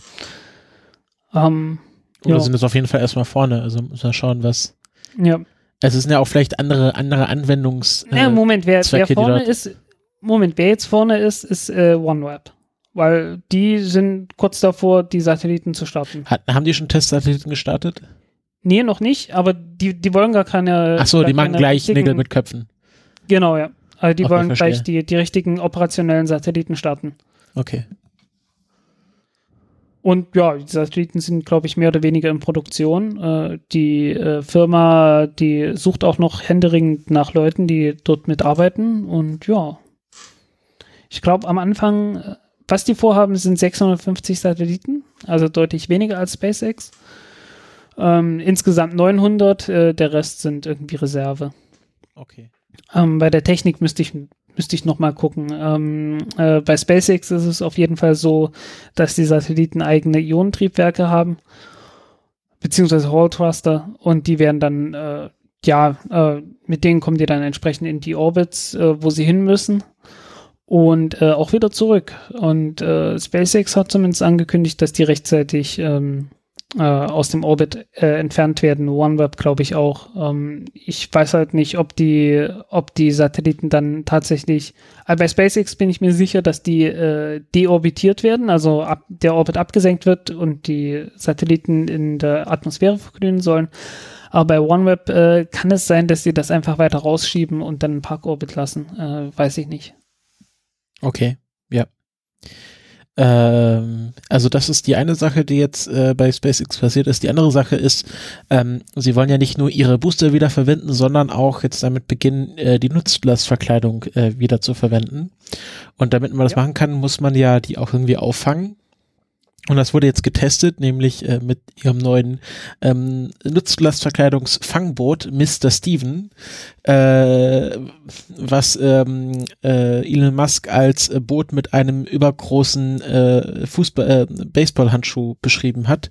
Also es ist einfach ein, ein großes Netz, was äh, gespannt wurde auf diesem Boot, ähm, was dann ein, eine, eine, Nutzla eine der beiden Nutzlastverkleidungen auffangen kann. Ähm, die Nutzlastverkleidung hat sogar eigene Thruster und Navigationssystem, also die kann sich so ein bisschen orientieren, äh, wenn sie dann quasi abgetrennt wurde, äh, tritt dann mit achtfacher Schall Schallgeschwindigkeit in die Atmosphäre ein und äh, wird dann mit einem Fallschirm abgebremst. Ähm, ja, und soll dann äh, quasi, das Boot soll sich dann unter diese Nutzlastverkleidung schieben und es auffangen. Das hat Ja, jetzt, was ja schon seit längerer Zeit diskutiert wird und auch schon ein paar Mal getestet wurde. Also es gibt ja auch Bilder, wie die Nutzlastverkleidungen auch schon früher, nicht nur von, nicht jetzt erst bei dem Start, sondern auch schon früher, äh, dass da, äh, ja, dass man halt gesehen hat, okay, da sind Triebwerke dran an der, an der Nutzlastverkleidung und die wurden auch benutzt. Genau. Und ähm, das hat jetzt nicht ganz funktioniert. Sie sind irgendwie 100 Meter, äh, Ein paar hundert. paar hundert Meter daneben ist die Nutzlastverkleidung äh, gelandet und äh, Elon Musk meinte, ja, sie werden dann nächstes Mal einen größeren Fallschirm dran bauen, äh, damit die Nutzlastverkleidung noch langsamer fällt und dann sollte das auch funktionieren. Aber sie blieb intakt und man hat sie aufs Boot laden können und haben sie wahrscheinlich auch jetzt wieder heimgeholt. Und ähm, äh, das ist, äh, das soll äh, dann, wenn die wieder verwendet werden können, die Startkosten nochmal um etwa 5 Millionen US-Dollar senken. Ja, die Dinger sind ziemlich teuer, äh, unterschätzt man leicht. Äh, wenn man bei der ULA guckt, äh, also der Unterschied, der Unterschied zwischen der kleinsten Nutzlastverkleidung, die die für die Atlas V Rakete haben und für die und zu einer Nutzlastverkleidung, die ungefähr so groß ist wie die, was die Falcon 9 Rakete hat, äh, sind, ich glaube, 18 Millionen oder 20 Millionen US-Dollar. Also so in der Größenordnung bewegt sich das bei denen. Also so um die 20 Millionen US-Dollar alleine für Nutzlastverkleidung. Also eine neue. Also haben. wahrscheinlich auch äh, ähnlich bei SpaceX. Also wird halt nicht, du wirst halt nicht die kompletten Kosten von so einer Nutzlastverkleidung reinholen, weil du musst ja auch wieder refurbischen und so. Ja, aber ULA schmeißt die halt immer weg Genau. und äh, ja, also die haben dort wirklich so, so um die, ich weiß nicht, 15, 20 Millionen US-Dollar. Ähm, guckt mal bei rocketbuilder.com rein und äh, spielt da mal mit den unterschiedlichen Nutzersverkleidungen. Ähm, dann werdet ihr es schon sehen, äh, wie viel die kosten. Ähm, also fast schon ein Drittel von dem Preis von der, von der Falcon 9 Rakete alleine für die Nutzersverkleidung bei der Atlas V. Also da fragt man sich schon, äh, was, was machen die da anders, dass das so teuer wird? Ja, das ist, das ist immer die Frage bei solchen Sachen. Ja. Naja, äh, das waren jetzt die zwei Sachen bei dem letzten Falcon 9 Start, die interessant waren. Ähm, dann jetzt noch was ganz kurzes. Äh, der nächste Falcon 9 Start hätte ja schon letzten Sonntag erfolgen sollen, wurde dann jetzt aber auf unbestimmte Zeit verschoben. Äh, wieder oh. ein spanischer Satellit, nämlich Hispasat, aber diesmal halt kein militärischer. Ähm, und dort äh, will man irgendwas, äh, muss man schauen, wegen der Nutzlastverkleidungs äh, äh, Presse, Pre Unterdrucksetzung. Genau, Unterdrucksetzung der Nutzlastverkleidung. Ähm. Ich habe keine, äh, ich, ich habe keine Ahnung. Also ähm, ich bin mir nicht sicher, was die dort genau tun. Ähm, Im User Guide der Falcon 9 Rakete steht auf jeden Fall, dass die Nutzlastverkleidung äh, bei normalem Druck startet.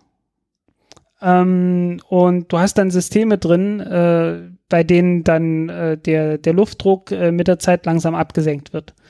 Weil du hast ja einen Unterschied zwischen dem Luftdruck im Inneren und dem Luftdruck außen, weil äh, die Rakete fliegt halt nach oben und irgendwann geht die Luft ringsrum aus. Äh, aber das heißt ja noch nicht, dass die Luft in der Nutzersverkleidung dann auch schon weg ist. Deswegen brauchst du auf jeden Fall irgendwie Ventile, die dafür sorgen, dass da die Luft rausgehen kann. Ähm, in Anbetracht dessen, dass die ständig irgendwelche Probleme haben mit, äh, mit Drucksystemen in der Nutzlastverkleidung, äh, kommt es mir langsam so vor, naja, vielleicht, äh, vielleicht haben die da auch äh, irgendwie ein Drucksystem drin, dass sie sagen, okay, wir bauen einfach im Inneren der, der Nutzersverkleidung äh, einen Luftdruck auf und äh, sorgen dadurch für mehr Stabilität und sparen ein bisschen an, äh, an, an ähm, Steifigkeit vom Material ringsrum ein so kommt es mir ein bisschen vor. Ist totale Spekulation, also äh, Aluhut-Gefahr hier. Ähm, aber so irgendwie so, hm, was machen die da genau? Bin mir nicht sicher. Äh, kann auch sein, dass wirklich bloß dieses halt diese Ventile sind gemeint sind, äh, mit denen dann halt die die Nutzersverkleidung halt äh, entlüftet wird. Dass das halt, dass die da halt irgendwie ein Problem hatten. Die haben auch äh, ein ernsthaftes, ähm, du hast ja diesen Moment, wo die Rakete durch die Schallmauer durchfliegt und also kurz danach dann, äh, da hast du dann nochmal so eine Druckspitze und ich glaube, da, das ist nochmal ein kritischer Moment und äh, kann auch sein, dass das was damit zu tun hat. Dass da vielleicht irgendwie äh, das nochmal ausgeglichen wird, wenn der, äh, weil du hast eine Druckspitze, einmal einen hohen Druck und dann einen niedrigen Druck und dass die vielleicht äh, das ganze Ding irgendwie durch Druckluft oder irgend sowas äh, ausgleichen. Ich habe keine Ahnung, ich weiß es wirklich nicht. Also ich, ich, äh, ich weiß darüber zu wenig, aber ich wollte euch an, an meinem Unwissen gerne teilhaben lassen.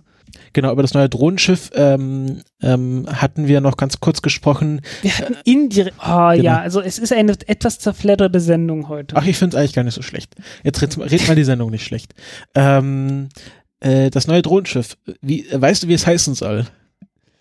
Äh, warte, warte, ich, ich hatte es. A lack of gravitas. Nein, a shortfall of gravitas. A shortfall of gravitas. Ah, scheiße, ja. Ich, ich habe den, Fehl, hab den Fehler nicht zum ersten Mal gemacht. Genau, ähm, äh, wieder aus einem, äh, aus der Kulturserie von Ian Banks, was er jetzt ähm, das erste Buch auf jeden Fall von Amazon verfilmt werden soll von Jeff Bezos noch. Genau, haha, also hier äh, haben sie also äh, SpaceX Lieblingsbuch wird jetzt von äh, vom Besitzer von Blue Origin verfilmt, sozusagen. Ja, ja, ja, ja. Ähm, genau, A Shortfall of Gravitas nach dem, äh, nach dem Raumschiff Experiencing a Gravitas Shortfall. Ähm, und das soll in Florida stationiert werden ähm, und soll als Verstärkung für, ach, was ist, was ist, äh, äh, Ostküste ist, äh, Ost, of course I still love you. Ja. Und Westküste ist Just Read the Instructions. Ja, soweit ich weiß. Genau, also, äh, also of course, I still love you in the Shortfall of Gravitas sollen in Zukunft einerseits natürlich ermöglichen, dass äh, Falcon 9 Raketen in einer kürzeren Frequenz starten können, weil wenn die eine Rakete quasi noch gerade zurückgezogen wird mit dem einen Booster, kann die andere schon quasi auf dem anderen Schiff landen. Genau. Ähm, oder und natürlich gleichzeitig die Variante äh, mit der Falcon Heavy ermöglichen, dass halt die, die Seitenbooster landen im Meer auch gesammelt werden. Mittelbooster äh, wird halt nicht wiederverwendet. Genau. Der fliegt dann bis Ultimo. Genau. Ähm, das hat jetzt ähm, äh, Elon Musk angekündigt, beziehungsweise hat SpaceX angekündigt und äh, bis wann soll die Und das wird auch notwendig sein, weil ähm, die, die Falcon 9 Block 5, die endgültige Variante der Falcon 9, Äh, die ist jetzt äh, in, in McGregor äh, in Texas auf dem Teststand und wird getestet. Und äh, die soll dann, äh, ja, die soll dann halt äh, bald kommen. Im April soll sie zum ersten Mal fliegen, nach derzeitigen Plänen. Und äh, die soll ja dann sehr schnell wiederverwendbar sein, innerhalb von sehr kurzer Zeit, irgendwie ja. so Tage oder so. Ich, ich äh, einfach landen, wieder auftauchen, wieder auftanken, wieder starten, fertig. Genau. Ähm, äh, ich habe jetzt nochmal nachgeschaut, dass äh, das äh, Raumschiff bei Banks heißt Experiencing a Significant Gravitas Shortfall. Ich glaube, da gab es mehrere. Äh, ich hatte es irgendwie bloß so nebenbei mal gelesen. Äh, da soll es wohl in der Geschichte darum gehen, dass sich äh, jemand darüber aufgeregt hat, dass eine Firma Raumschiffe baut, die so wahnsinnig fortschrittlich sind, weil die haben ja alle eine KI und sonst irgendwas, ne? Und dann so mondäne Namen haben. Er solle doch mehr Gravitas in den Namen haben. Und daraufhin hat er dann äh, sämtlichste weiteren Schiffe erstmal so benannt, die halt alle so in diese Richtung gehen. Also, auf, also auf irgendwas mit Gravitas, ja, ja. Achso, Nee, nee, äh, alles was mit Gravitas, not enough Gravitas, sonst was. Genau. Irgend sowas. Was äh, die, die Falcon Raketen, die äh, erfahren dann immer ein significant äh, Shortfall of Gravitation. Ähm, Eigentlich nicht so sehr, weil äh, Gravitation ist ja genug da, ne? Sonst würden sie nicht runter. Aber sie wurden, sie werden von der Gravitation im Stich gelassen. Ja. Oder verraten. Wer hat uns verraten? Eine Zeit lang, Gravitation. Ja. Gravitationsdemokraten. Das reimt sich nicht so gut. Ja. Das wird aber der Folgentitel. Wer hat uns verraten? Gravitation. ähm, so, ähm, ich glaube, ein Thema haben wir noch. Ähm, es ist eine etwas zerfletterte Sendung, habe ich schon gesagt. Ähm, jetzt sagst du nicht mal wieder, dann merken die Leute das doch. Dann merken die Leute das, ne? Aber wir haben nee, noch einen Spieler, jetzt müssen wir nicht mehr über die Falcon Heavy schon, schon gesprochen, noch und nöcher. Ähm, und jetzt kam das doch noch mal, verdammt. Ähm, ja, der Einstieg war nicht allzu nicht allzu glücklich. Wo, wo, ich dachte, wir machen jetzt hier Alexander Gerst. Ja, wollte ich gerade ah, okay. ja, so überle überleiten. Ich will nichts gesagt haben. Meine Stimme, meine, meine Stimme versagt. Also äh, nicht die Stimme, aber die Sprache. Ich kann nicht mehr sprechen, nicht mehr Deutsch. Ähm, es war nämlich noch was Zweites unterwegs zwischendurch gewesen. Ähm, der gute, oh, jetzt kommt der Name nicht. Alexander Gerst? Nein, nicht Alexander Gerst. Ach, der jetzt gerade in Paris ist. Jan Werner, Andreas Schepers. Andreas. Der gute Andreas Schepers hat uns angeschrieben und eine so, freundliche ja. Frage gestellt. Ähm, weil äh, die ESA ist ja durchaus an der ISS mit beteiligt und äh, es fliegt ja der Alexander Gerst mit zur ISS demnächst. Genau. Und da gibt es natürlich Interviews, da gibt es Pressekonferenzen, da gibt es alle möglich, alles mögliche Medienspektakel. Und äh, wir haben die Gelegenheit gehabt, äh, eine Frage zu stellen der nächsten Besatzung der ISS. Genau, das will ich noch mal kurz ähm, äh, genauer äh, zusammenfassen. Das ist nämlich ISS Expedition 5556. Also äh, die Missionen gehen ja quasi, also jeder Astronaut oder Astronautin ist ja Teil von zwei Expeditionen, weil die ja sich so immer überlappen. Genau, also Alexander Gerst wird Teil der ISS, ISS-Expedition ähm, 56 auf jeden Fall, ähm, zusammen mit äh, der ähm, Astronautin Serena Anunion Chancellor und dem Kosmonauten Sergei Valerievich Prokopjew. Alexander Gerst ist ja bekannterweise um, ähm, der. Wie war die Astronautin, wie sie, wie hieß sie nochmal? Serena Anunion Chancellor. Ja, äh, das wird die erste Kuba-Amerikanerin sein, die jemals ja. ins Weltall kommt. Genau, die, äh, also auch von den, also von den, also der, die erste, ähm, ja genau, Amerikanerin mit kubanischen Wurzeln, sagen wir es so. Hm? Ähm, und äh, sie äh, äh, sollte eigentlich erst äh, in den äh, Ende 2018 fliegen, aber dann wurde die eigentliche Astronautin, die für den Flug vorge äh, vorgesehen wurde, die konnte aus, äh, aus nicht genannten Gründen dann nicht für diesen Flug und dann wurde sie sozusagen vorgezogen und hat dann mit der anderen Astronautin die Plätze getauscht. Und ähm, Alexander Gerst wird ja dann auch für die, äh, für die, für den, für die zweiten Teil seiner Mission, also für die letzten drei Monate, der erste ähm, Kommandant, ähm, ich, ich glaube, der erste deutsche Kommandant der ISS. Oder war das nicht schon Kann mal jemand? sein. glaube, es war schon Kann mal sein. jemand. Auf Ja. jeden Fall. Ähm, Kommt mir so ein bisschen na, es ist der, genau, es ist der zweite ESA-Kommandant und der erste deutsche Kommandant der ISS. Genau, so war das. Ich glaube, von der ESA war schon jemand mal Kommandant. Mhm. Und ähm, genau, es gibt eine traditionelle ähm, Crew-Pressekonferenz, äh, die von der NASA organisiert wird. Aber die ESA hat sich äh, das Recht äh, erbeten, fünf Fragen von deutschen Medien weiterleiten zu dürfen. Und ähm, ja, der, der äh, Andreas war so freundlich, uns da auch zu bedenken. Und äh, wir durften uns eine Frage ausdenken, die dann quasi per Proxy an die Crew von ähm, ähm, von der ISS gestellt wurde. Ähm, wir werden das quasi jetzt in voller Länge abspielen. Das sind etwa vier Minuten 45 Mhm. Sekunden. Ja, Und ähm, ihr könnt euch die ganze Pressekonferenz, die geht ungefähr eine Stunde, dann äh, in einem verlinkten Video in voller Länge anschauen. Es sind Ja. auch Fragen von der Bild dabei und von, äh, von äh, ich glaube, äh, äh, von der Lokalzeitung aus Künzelsau, also vom Heimatort von Alexander Gerst. Also es ist eine gute Mischung.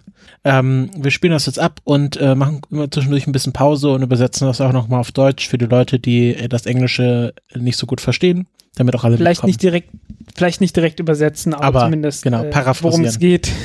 genau. Also, los geht's. Okay, um, a question for all of the crew uh, from Christopher Maiden Das of. Countdown Podcast. Mhm. The question is Imagine you would stay uh, not six months, but two years on the ISS to simulate a mission to Mars. What do you think would be the most important things that you would have to uh, change about the ISS in order to be able to do this? Also die Frage war, ähm, was man ändern müsste an der ISS, um eine Zwei-Jahres-Mission äh, dort durchzuführen, um halt eine Mission zum Mars zu simulieren. Also es gab ja schon eine Einjahresmission mit Scott Kelly. Und äh, was wäre jetzt nötig für eine Zwei-Jahres-Mission? Das war unsere Frage. Ja, wobei äh, Scott Kelly, okay, der war jetzt zwei Jahre, äh, der war ein Jahr da oben, äh, aber halt nicht irgendwie so zwei Jahre komplett isoliert, ne? Genau. Äh, Nicht die ganze Crew zwei Jahre isoliert, einfach nur da oben. I hope they get all our food up there. That would be the most important Das thing. I think Genau. Essen. Erstmal Ähm, genügend Essen. certainly you'd have to a lot for such a long time period. A lot of it is your mental mindset. You know, it's it's sort of part of that behavioral health care that goes on prior to flight, in flight, and post flight. And what I mean by that is, you know, NASA and all the space agencies take very good care of our families. Um, certainly the months leading up to flight and then in flight, uh, being able to communicate with them. And um, the interesting thing that I've learned, um, NASA utilizes a lot of analog environments to help train for spaceflight, and one of those is Antarctica. And I think probably one of the most isolated places you can be on this planet is Antarctica. And what I learned from that was how important it was for almost everybody on our team to be in contact with home, whether it meant um, phone calls or text messages, which are actually quite difficult from way out there. It's much easier on the space station. Gut, nehmen wir das erstmal so. Also äh, erstmal hoffen sie, klar, Essen muss da sein. Und der Rest ist äh, vor allen Dingen Vorbereitung, psychologische Vorbereitung von der ganzen Mission, äh, vor der Mission, während der Mission, nach der Mission.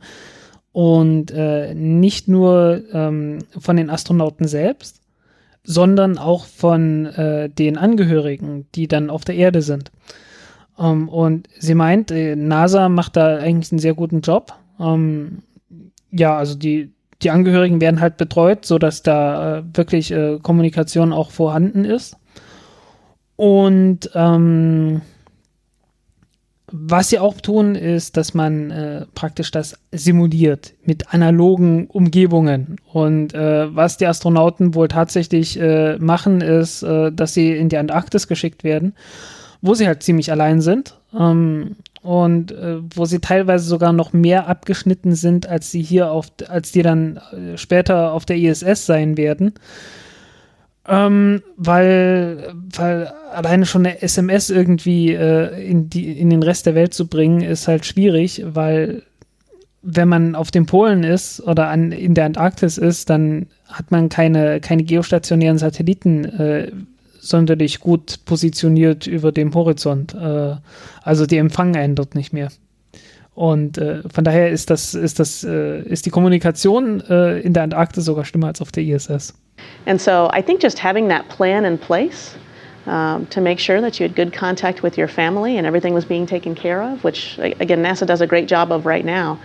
Um, but then almost you begin to think when I when I returned from Antarctica, and it was only two months. The most memorable experience I had was landing in Christchurch, New Zealand, and the door to the aircraft hmm. opened, and I smelt grass.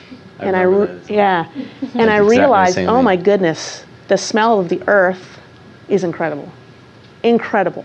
I didn't realize how much I Ja, also äh, was, was sie halt am meisten überrascht hat, war, als sie dann von ihrem Training aus der Antarktis zurückkam, dass, dass einfach der Geruch von Gras sie so überwältigt hat. Also dass Gerüche auch eine ganz große Rolle spielen, wenn es halt um die psychologische Versorgung von Astronautinnen und Astronauten geht. Ja, die sind nach Neuseeland geflogen, nach Christchurch. Mhm. Ähm, was sie jetzt nicht sagt, na okay, das wird wahrscheinlich schon nach dem, äh, nach dem äh, Erdbeben gewesen sein. Mhm. Ähm, übrigens, äh, gibt einen neuen Podcast. Verlinkt den mal aber. Deswegen fehlt es mir gerade Er ein. muss ihn aber auch verlinken.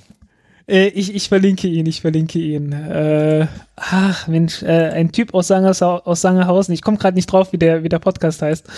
Ähm, ich ich werde ihn verlinken. Ähm, jedenfalls jemand, der, der aus Berlin nach Neuseeland äh, geflogen ist, paar Monate da war und dort seine Eindrücke, weil er in Churchill gelebt hat, von Churchill äh, gebracht hat und wie es da jetzt nach dem Erdbeben auch weiterging.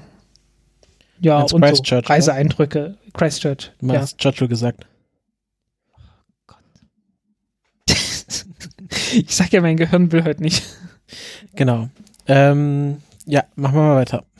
Missed it and how absent it was in that environment and how important it was. Yeah.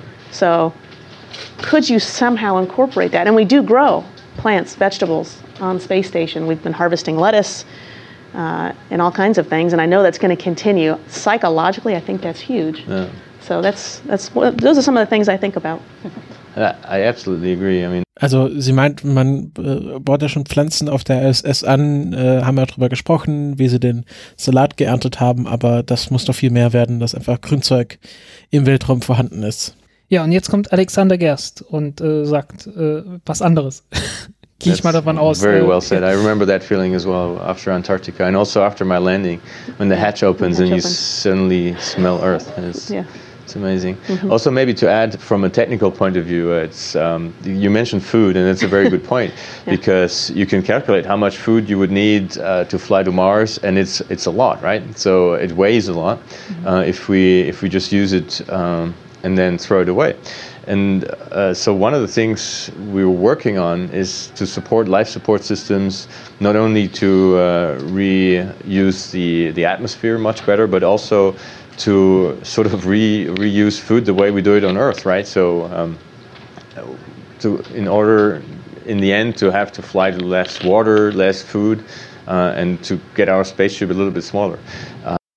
Ähm, ja, also er geht jetzt nochmal, der Alexander Gerst geht jetzt, also bestätigt das erstmal, gerade äh, auch nach der Landung äh, auf der Erde wieder, äh, fand er den, den Geruch der Erde doch ähm, sehr wichtig und äh, sehr schön. Äh, wahrscheinlich auch daher, weil es auf der, äh, in den Raumschiffen und auf der Raumstation nicht allzu gut riecht. Das hat er nicht gesagt, aber daher kommt das wahrscheinlich. Ähm, und äh, dann hat er nochmal darauf hingewiesen, dass die, äh, dass die Versorgung mit Nahrungsmitteln natürlich auch sehr wichtig ist, ähm, dass man eine ganze Menge davon braucht, dass man auch eine ganze Menge Luft mitnehmen muss und dass es doch äh, wichtig wäre, Systeme dafür zu entwickeln, ähm, dass man mehr Dinge recycelt, äh, sowohl was äh, Luft und Wasser angeht, aber auch was Nahrungsmittel angeht, um einfach nicht ganz so viel äh, mitnehmen zu müssen. Genau. Und äh, auch äh, ja, Raumschiffe einfach kleiner zu gestalten und kompakter. Genau, Oder mehr Platz für halt Bewegung zu haben. Das sind halt die zwei Alternativen. genau. Äh, Das, that das ist is- natürlich so ein bisschen der, der Vorteil von, äh, wenn man sehr viel Zeug mitnehmen muss.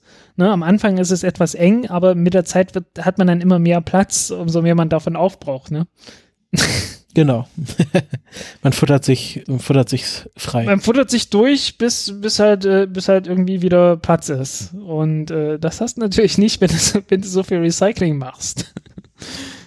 naja. Something that we technically need to achieve before we go on that long journey and we're working on it but it's still a long ways to go like life support systems you think it might just be one other system of a spaceship but that's actually the one that's notoriously the hardest to to build yeah. In a closed way. I mean, nobody has ever mm-hmm. managed that to build a completely closed life support system. There's been many tries, uh, and they never worked. The the only uh, one that we know of is actually our planet Earth. So Ähm, und er betont auch nochmal, dass äh, das Lebenerhaltungssystem, könnte meinen, das ist einfach irgendein System von so, einer, äh, von so einem Raumschiff, aber das ist das äh, zu, am schwierigsten zu bauen und besonders, wenn es dann ein geschlossenes System sein soll, was es ja dann muss, wenn es auf eine zwei-Jahres-Mission zum Mars gehen soll. Ähm, bei der ISS muss kann nicht. ja, aber muss ja nicht geschlossen sein. Es muss halt nur so geschlossen sein, dass es halt für die zwei Jahre reicht. Genau, aber ja, aber die ISS wird ja ständig mit Sauerstoff und Wasser versorgt. Also ist und das äh, quasi auf einen Zwei-Jahres-Rhythmus zu verlängern, das ist ein schwieriges Unterfangen, was bisher technisch einfach noch nicht realisiert wurde. Ich glaube, was, was bisher technisch noch nicht realisiert wurde, ist, dass man das komplett autark macht. Also, dass man äh, einfach sagt, okay, wir bringen euch erstmal so und so viele Tonnen Sauerstoff mit und das reicht dann jetzt für immer. Das hat man, glaube ich, noch nie geschafft. Ja, aber ich glaube, Alexander Gerst meint auch, dass es auch für diese zwei Jahresdauern noch nicht umsetzbar ist. Okay. Also so habe ich ihn verstanden. Kann, okay, ich hatte es, ich hatte es so verstanden, dass er meinte halt, dass es komplett geschlossen werden könnte. Ja, aber Und das ist natürlich ein anderes Problem. Ich finde, das ist nicht so ein.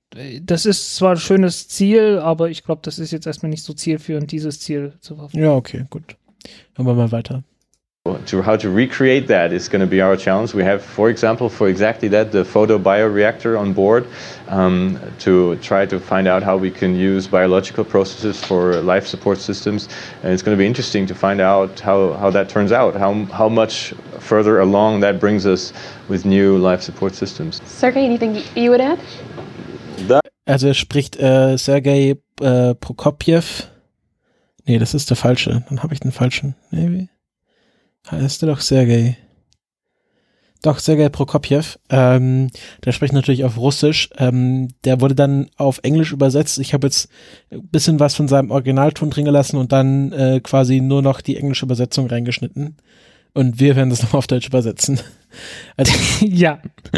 Also, dann, dann wisst ihr ungefähr, äh, was dann bei euch ankommt. Bitte übersetzt das Ganze nochmal in eine andere Sprache und dann äh, lasst Google drauf los. Und dann schauen wir mal, was kommt.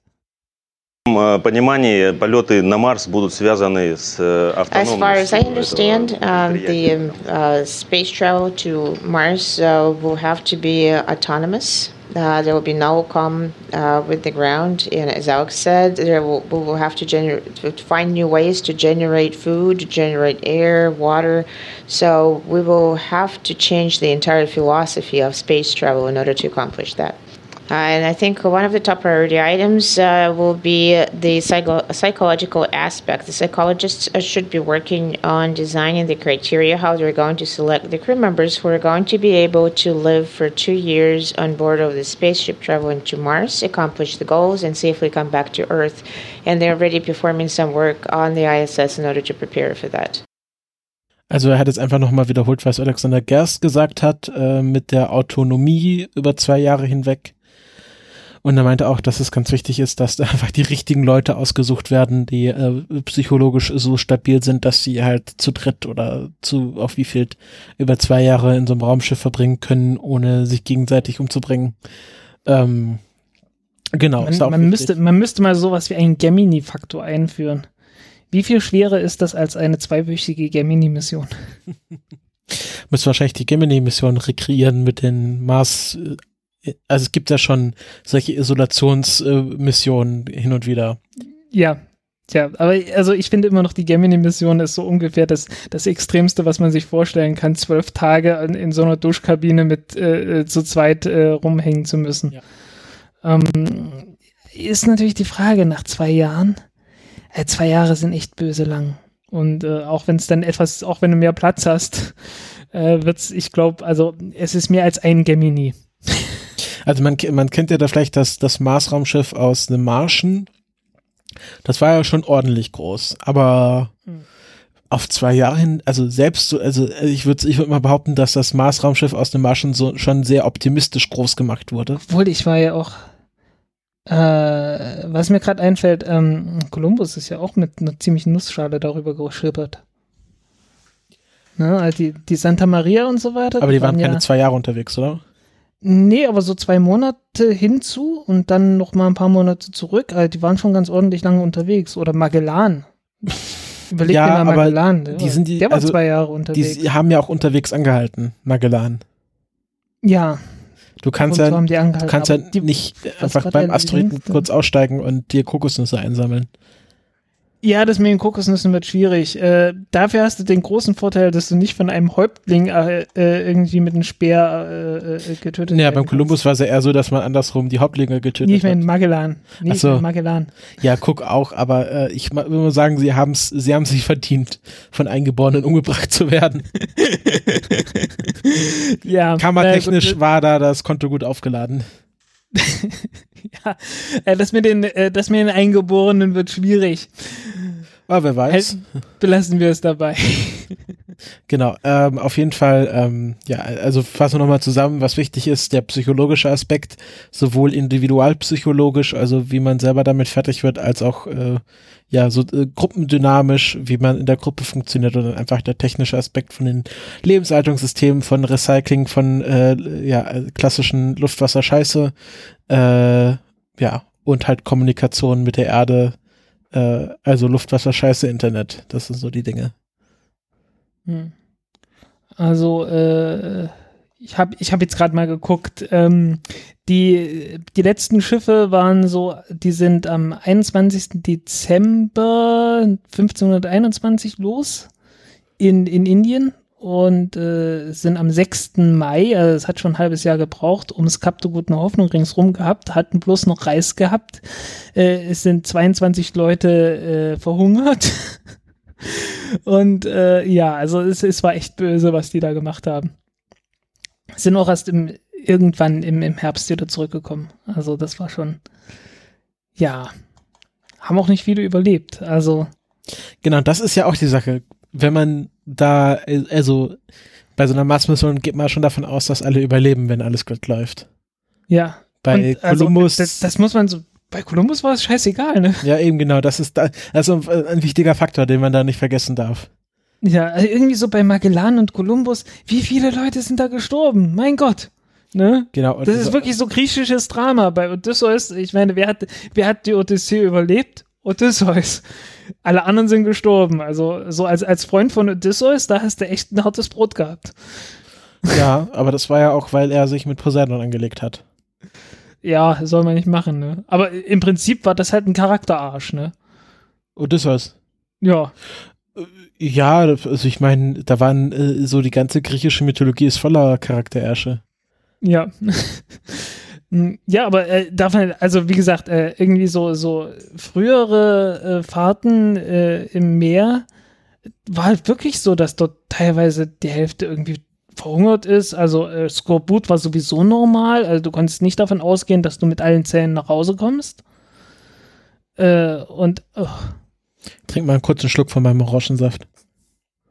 äh, Wo wir beim Thema Skorbut sind. Genau.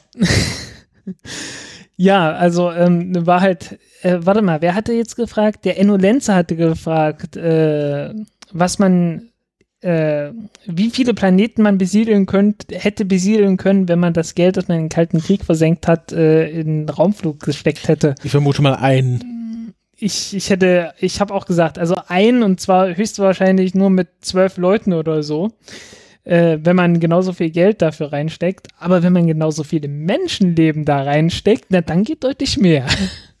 Also überlegt, also wo kann man denn, also der Mars ist ja noch so, so gerade an der Grenze von, kann man ein Zelt aufbauen, das mit Luft füllen und dann kann man drin leben. Das geht ja bei Merkur oder bei der Venus schon nicht mehr. Das ist dann schon schwierig, ja. Also bei der Venus, äh, da gibt's ja, da gibt's ja durchaus Pläne, dass man sagt, also Pläne in, in Anführungszeichen, ne? ähm, dass man sagt, naja, wir können ja einen Ballon füllen, einfach mit Luft, weil äh, Venusatmosphäre, Kohlendioxid, äh, bisschen Schwefelsäure und so, naja, muss man halt so chemisch ein bisschen gucken, dass es nicht weggeätzt wird. Aber wenn man praktisch einen Ballon mit normaler Luft, die man atmen kann, füllt, äh, dann fliegt das Ding schon. Hat Auftrieb, ne? Mhm. Aber will man das? Äh, dann, dann hat man halt eine, eine Stadt in den Wolken. Ich meine, bei Star Wars ist das doch super immer gelaufen. Ja, wenn man halt Also- unten rausfiel. Ja, und äh, wenn du halt weit genug oben in der Atmosphäre bist, äh, da ist es dann auch angenehm von den Temperaturen her. Ja, aber so So ein, wirklich, 50 weißt du, so, Kilome so ein 50 Kilometern Höhe, also da, wo gerade so normaler Luftdruck ist, da ist es eigentlich äh, für, für menschliche Verhältnisse angenehm warm. Äh, Ja, aber, aber das ist halt das? nicht hilfreich. Ob man das will, ich glaube nicht, nein. also klar, Mars besiedeln, den Mond besiedeln, also so wirklich auf dem Boden ein Haus haben. Ja. Äh, und dann halt Asteroidengürtel, also so wie bei The Expanse. So, so denke ich mal, wird das passieren. Ja, wird's dann halt kalt draußen, ne? Ja, gut. Also Mars ist ja schon kalt genug, aber dann so Asteroidengürtel, da wird's dann richtig, richtig böse kalt. Ja, fliegt mal bis Enceladus raus oder hier äh, Ganymed oder Europa. Ja, aber wie gesagt, wenn man, wenn man bereit ist, Menschenleben dafür zu opfern, wenn man einfach Kein nur sagt, Ding. ja, Vietnamkrieg, 40.000 Tote, äh, und da ignorieren wir die 4 Millionen Tote in Vietnam, äh, dann, äh, Also die 4 ja, Millionen toten machen, ne? Zivilisten, meinst du? Ja, ja. Was ja immer gemacht wird, ne? Ja, also Zumindest 40, von Amerikanern. Also gut, wenn man sagt, okay, wir, wir können hier 40.000 Menschen auf Suiz Suizidmissionen ins All schicken, um irgendwas zu erreichen. Ja, nee, man, man kann irgendwie, wir, wir kalkulieren einfach ein, ja, dass wir reihenweise Menschen unter anderem auch verlieren können und wenn, wenn dann halt mal ein Leck im Raumschiff ist, ja, Pech. Spund ist, ne? Dann, äh, oder wir machen halt wie beim Moon. Das waren ja. Hast du Moon gesehen, den Film mit den Klonen? Nee. Achtung, Nee. Spoiler. Äh, naja, also, äh, also klar. Ähm, aber die Frage ist, will man überhaupt äh, auf dem Mars siedeln? Also, was, was hat man davon? Äh, man ist weiter weg als alle anderen Menschen. Man ist von den Menschen weg. Also, wenn man, wenn man in Ruhe, in Ruhe ein Buch lesen will. Ja, so ungefähr, ne? Also ich meine, es gibt Leute, die, die irgendwo draußen in der Wüste wohnen und äh, sagen, und die könnten, da- also die, die haben Kamele und die haben Autos, die haben äh, auch, auch draußen in der Steppe oder so, ne? Die haben, äh, die haben auf jeden Fall Fortbewegungsmittel und die bewegen sich auch fort über viele, viele hundert Kilometer. Äh, die könnten jederzeit in die nächste Stadt, ne? Und tun's nicht. Ja, ja. Also, die Frage ist ja, wozu macht man das alles mit äh, andere Planeten besiedeln? Das ist ja im Grunde geht's ja darum, dass Zurzeit ist das quasi religiöse äh, Eifer. Ja, also äh, wir haben ja, du hast mir ja diesen, diesen ähm, Kurzfilm empfohlen, C. Ja, Und da gibt's ja diesen Professor, der dann auch sagt, also solange äh, die Menschheit ist, ist die einzige Spezies auf der Erde, die das Wissen dazu besitzt, ähm, über die Lebensspanne des, äh, des, ihres, ihres Geburtssternes hinaus zu existieren. ja. Von der wir Äh, wissen. Das, das, ich fand den Teil jetzt etwas, etwas äh, sehr hochtrabend. Ja, aber das Ich ist, meine, gut, der ganze Film ist hochtrabend. Ist, das ist, aber das ist ja die, die Sache. Darum, darum geht's ja im Endeffekt. Äh, dass, dass wir irgendwann über die Lebensspanne der Erde, beziehungsweise dann äh, auf lange Sicht über die Lebensspanne der Sonne hinaus uns so weit expandieren, dass wir von solchen Faktoren nicht mehr abhängig sind. Also klar, das sind Sachen, die passieren, äh, das sind irgendwie jetzt auf, auf Millionen von Jahren hinaus ausgelegt. Aber ich sag mal so, die Bewohnbarkeit der Erde, das dauert keine Millionen Jahre mehr, bis das vorbei ist. Ach doch, also äh, darfst nicht vergessen, ähm, egal ob Antarktis oder Wüste Gobi, was so die schlimmsten Orte auf der Erde sind oder Atacama-Wüste oder sonst irgendwas, du kannst äh, kaum einen Ort der Erde finden, der äh, so unwirtlich ist wie die best, äh, wie die am bewohnbarsten Orte auf dem Mars. Also äh, jeder Ort der Erde ist besser als der Mars. Ne, ich meine ja noch, nicht- ich meine ja noch nicht mal irgendwie auf dem Mars wohnen, aber halt eine Raumstation. Selbst wenn's, ja, ja, selbst wenn's, selbst egal wie schlimm das auf der Erde wird, äh, es wird immer besser sein als auf dem Mars. ja, aber kann man, man kann ja Habitate bauen. Aber man kann trotzdem, äh, das ist kein Grund zu sagen, äh, wir, wir müssen jetzt hier wie die Frösche äh, um den Teich äh, bei uns bleiben. Hier, äh, Dachte, sorry. die Frösche wandern auch. Ist das Äh, nicht? nee, äh, sorry, mir, mir, mir, ist, äh, das mit den Fröschen, das war von äh, oh, Aristoteles oder so. Irgendwie über die Griechen. Wir sitzen hier wie die Frösche am Teich, um den Teich. Sind das nicht immer die, Irgend- ja, Sorry, das kam mir gerade in den Sinn. Das war irgendwie komisch. also, ich, also es ist auch so ein bisschen so, so eine, Utopist, also eine ut- utopistische Vorstellung, dass halt die Menschheit die Natürlich. Sterne besiedeln Ja. wird. Und irgendwann, ähm, Wann ist Wie der erste gesagt, Warpflug? Für, für wann ist der erste Warpflug geplant? Ich habe keine Ahnung. Äh, so viel Star Trek habe ich nicht Warte geguckt. kurz. Ich habe den, ich habe First Contact nicht so oft geguckt, dass ich mir die Jahreszahl gemerkt hätte. Ah, genau, hier, warte, fünfter, äh, fünfter ab, nee, zehnter, äh, wo steht denn das jetzt hier? Schon noch vorher da. Genau, 5. April 2036 um 11 Uhr. Zephram Cochrane. Ja, ich fürchte, das wird nix. Warte ich kurz, das fürchte mal, das wird nix. geht mein Kalender schon bis 2036? Dann muss ich mir das mal kurz eintragen. Wetten wir um einen Kasten Bier? Äh, ja, wenn es bis dahin noch Bier gibt. Oder vielleicht schon romulanisches Die, Ale. die, große, die große Frage ist weniger, äh, ist bis, die wichtigere Frage, ob bis dahin der äh, Warp-Antrieb funktioniert oder nicht, oder nicht, ist, glaube ich, äh, hat es bis dahin den dritten Weltkrieg gegeben oder nicht. So, 5. April. Äh, erster Warp-Flug. Das sind keine 18 Jahre mehr. 5. April. Was, das sind keine 18. 18 Jahre, ist schon schon mehr als 18 Jahre. Wieso 36? Wir haben 18. 18 Jahre und, ach nee, doch, ja, 18 Jahre und äh, paar Monate und äh, zwei Monate. Es sind doch nicht bis 2036, äh, 63. Ach, 63. Ja, 63. Du hast 36 gesagt. Nee, das ist aber falsch. Okay. Trage ich das jetzt 63. als Okay, Privat wird oder Uni ein? Ich trage es mal in meinen Privatkalender ein. Okay. 11 Uhr. Und ähm, wo wir gerade bei Kalendern sind, kommen wir doch zur Raketenvorhersage. Jetzt sind wir ein bisschen abgeschlossen, aber Nee, warte, warte, warte. Äh, wir, ich habe nämlich ein Thema noch gehabt, das ich gar nicht angesprochen habe. Und das passt gerade dazu. ah, okay, gut, dann mach das mal. Ähm, denn äh, das Ende der Sonne. Das Ende der Sonne, äh, das steht uns ja irgendwann auch noch. Kann ich mir das auch schon im Kalender eintragen? Äh, das kommt drauf an, wenn dein Kalender äh, zehnstellige Jahreszahlen hat, dann schon, sonst nicht. Nein, hat er nicht, leider. Dann nicht. Okay, gut, dann lasse ich das noch.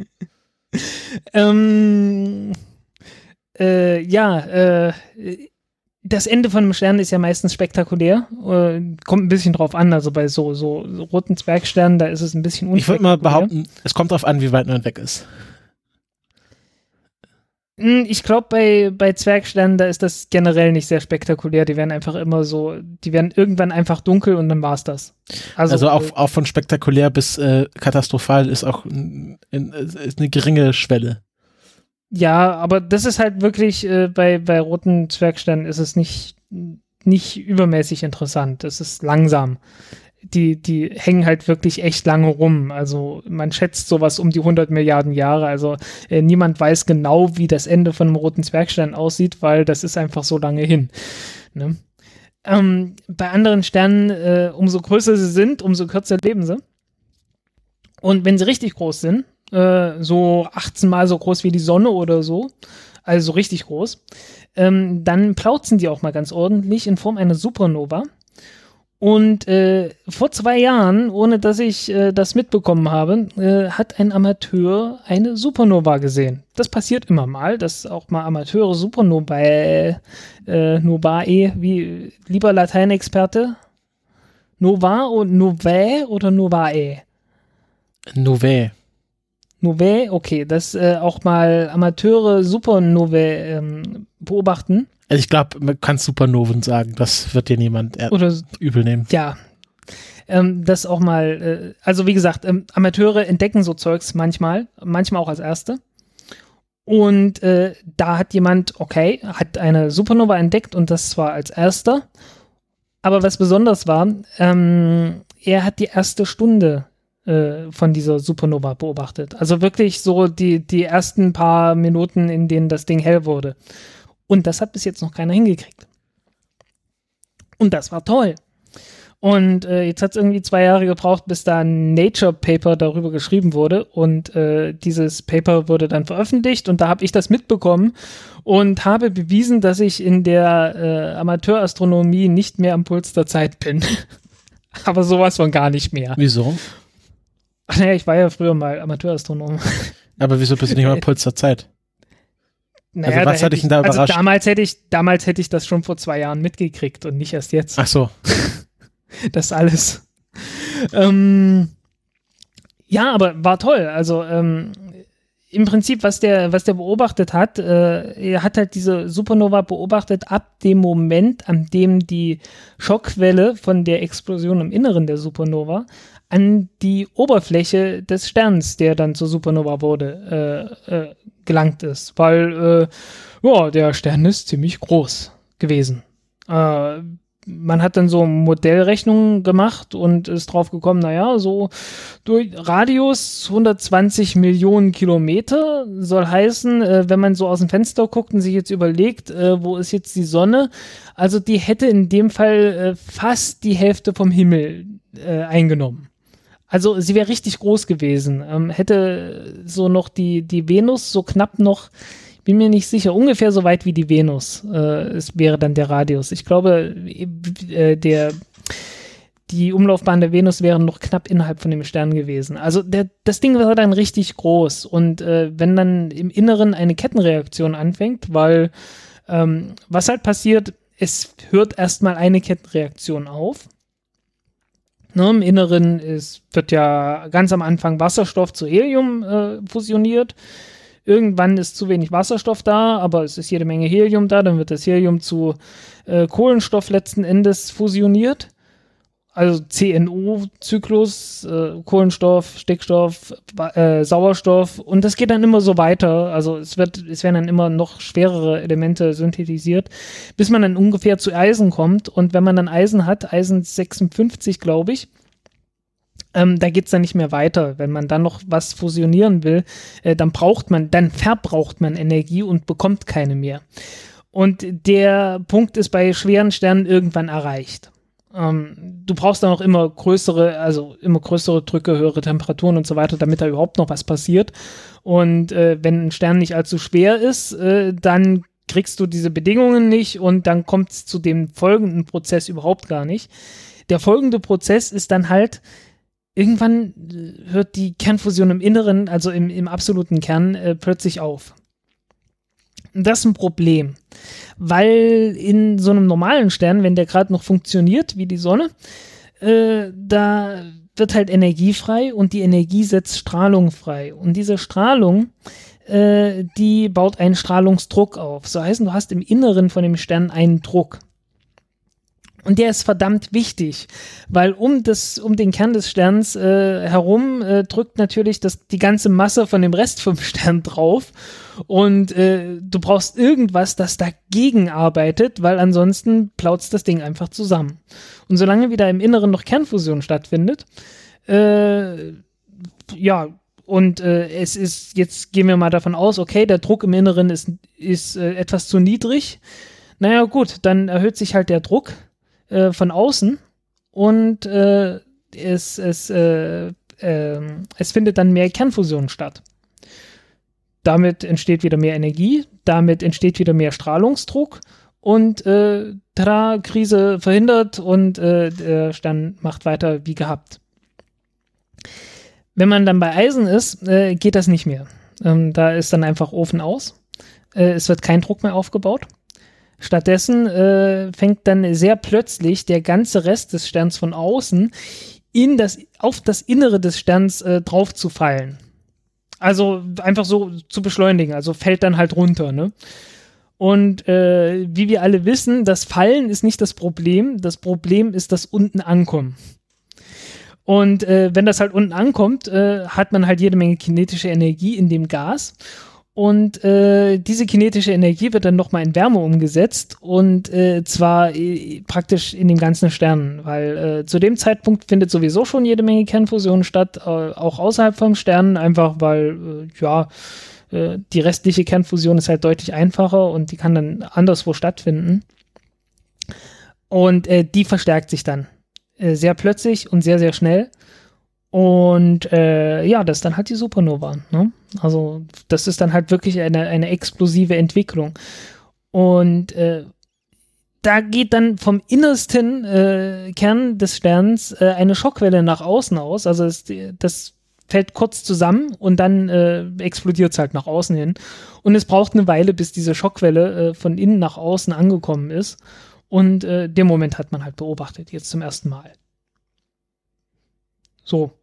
Und okay. ja, das, das war halt so das Besondere. Das war, äh, das, deswegen hat das hier Leute in helle Aufregung versetzt.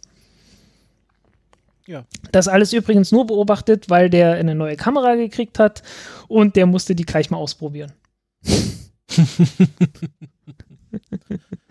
und dadurch hat er die beobachten können. Sehr schön. Wollen wir zur Raketenvorhersage kommen? Können wir machen. Ähm, da haben wir, Moment. ich fange einfach mal an, äh, 1. März eine Atlas 5 mit dem äh, GOES-S-Satelliten, ähm, was ein äh, Wettersatellit der NASA und der NOAA, also National Oceanic and Atmospheric Administration, jetzt weiß ich auch für was das steht, ähm, ist. Also ein Wettersatellit. Genau, fliegt mit einer Atlas 5 um 23.02 Uhr 2 beziehungsweise 1 Uhr 2, also zwischen 23 Uhr 2 und 1 Uhr 2 ist das Startfenster. Ja. Anschließend kommt die Falcon 9 Rakete mit Hispasat äh, 60W6 äh, zum Zuge. Aber dazu muss erstmal die Atlas-Rakete weg sein. Also zurzeit äh, scheitert es äh, scheinbar wirklich daran, dass die keinen festen Termin haben, ähm, weil erstmal die Atlas da weg muss.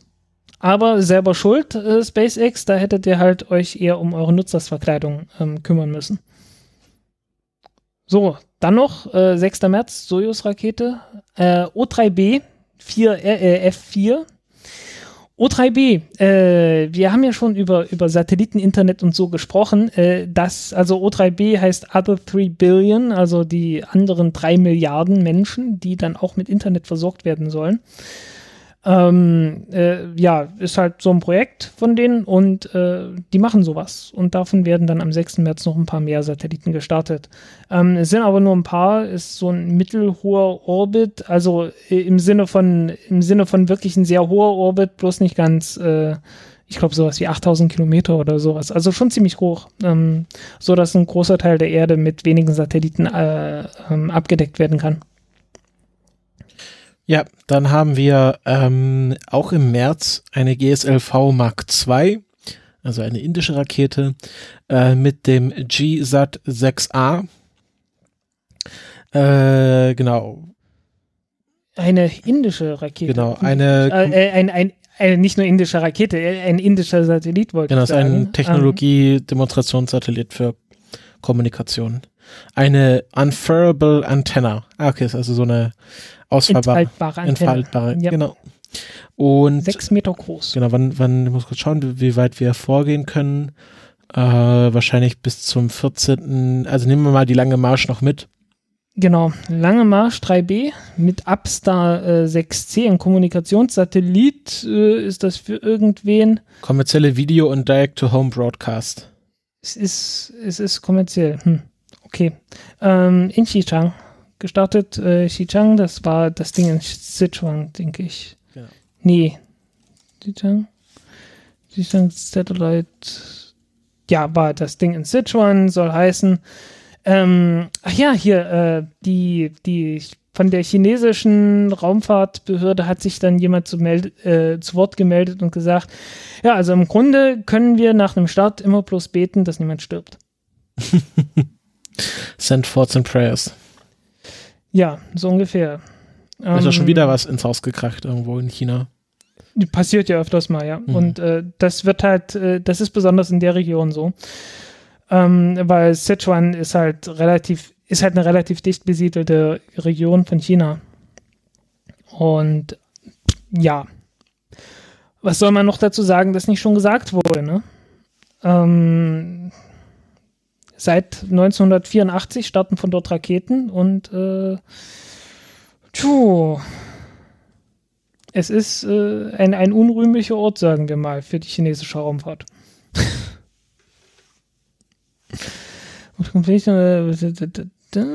ja, die, Geomission, die geostationären Missionen sollen wohl äh, irgendwann nach Wenchang gehen, also nach, nach äh, äh, nach Hainan runter. Äh, das scheint hier aber nicht der Fall zu sein, ne? Ja. Nee, weil irgendwie das scheint ein geostationärer Satellit zu sein. Aber die gehen nach, äh, vielleicht, vielleicht ist du noch Ja. nicht bereit. Ja, weiß ich nicht. Ähm, jedenfalls äh, Wikipedia nicht immer aktuell. Das stimmt. Gut, dann Steht auch ein Citation Needed dahinter. beenden wir mal diese Sendung an dieser Stelle. Ja, Vielen Dank fürs Zuhören. Ähm, ich hoffe, euch hat die Sendung gefallen. Wenn ihr Kommentare, Anmerkungen oder Kritik habt, schreibt uns das doch gerne in die Kommentare bei Twitter oder auch bei Facebook. ja. Äh, Und nächstes Mal achte ich darauf, dass ich vor der Sendung, die möglichst kurz vor der Sendung noch was esse und nicht wie heute. Also Ich, ich werde dann immer etwas fahrig, wenn ich. Leicht unterzuckert gehen wir aus dieser Sendung. Ähm, ihr könnt auch auf iTunes eine Bemerkung, eine Review schreiben und uns ein paar Sterne da lassen. Das wäre auch mal eine gute Idee. Und äh, sonst könnt ihr uns gerne auf LiberaPay, Patreon oder PayPal finanziell unterstützen oder uns bei Amazon Affiliate mit euren Ausgaben uns auch etwas abgeben. Und äh, ansonsten danken wir für die Aufmerksamkeit und äh, habt noch eine gute Zeit. Tschüss. Tschüss.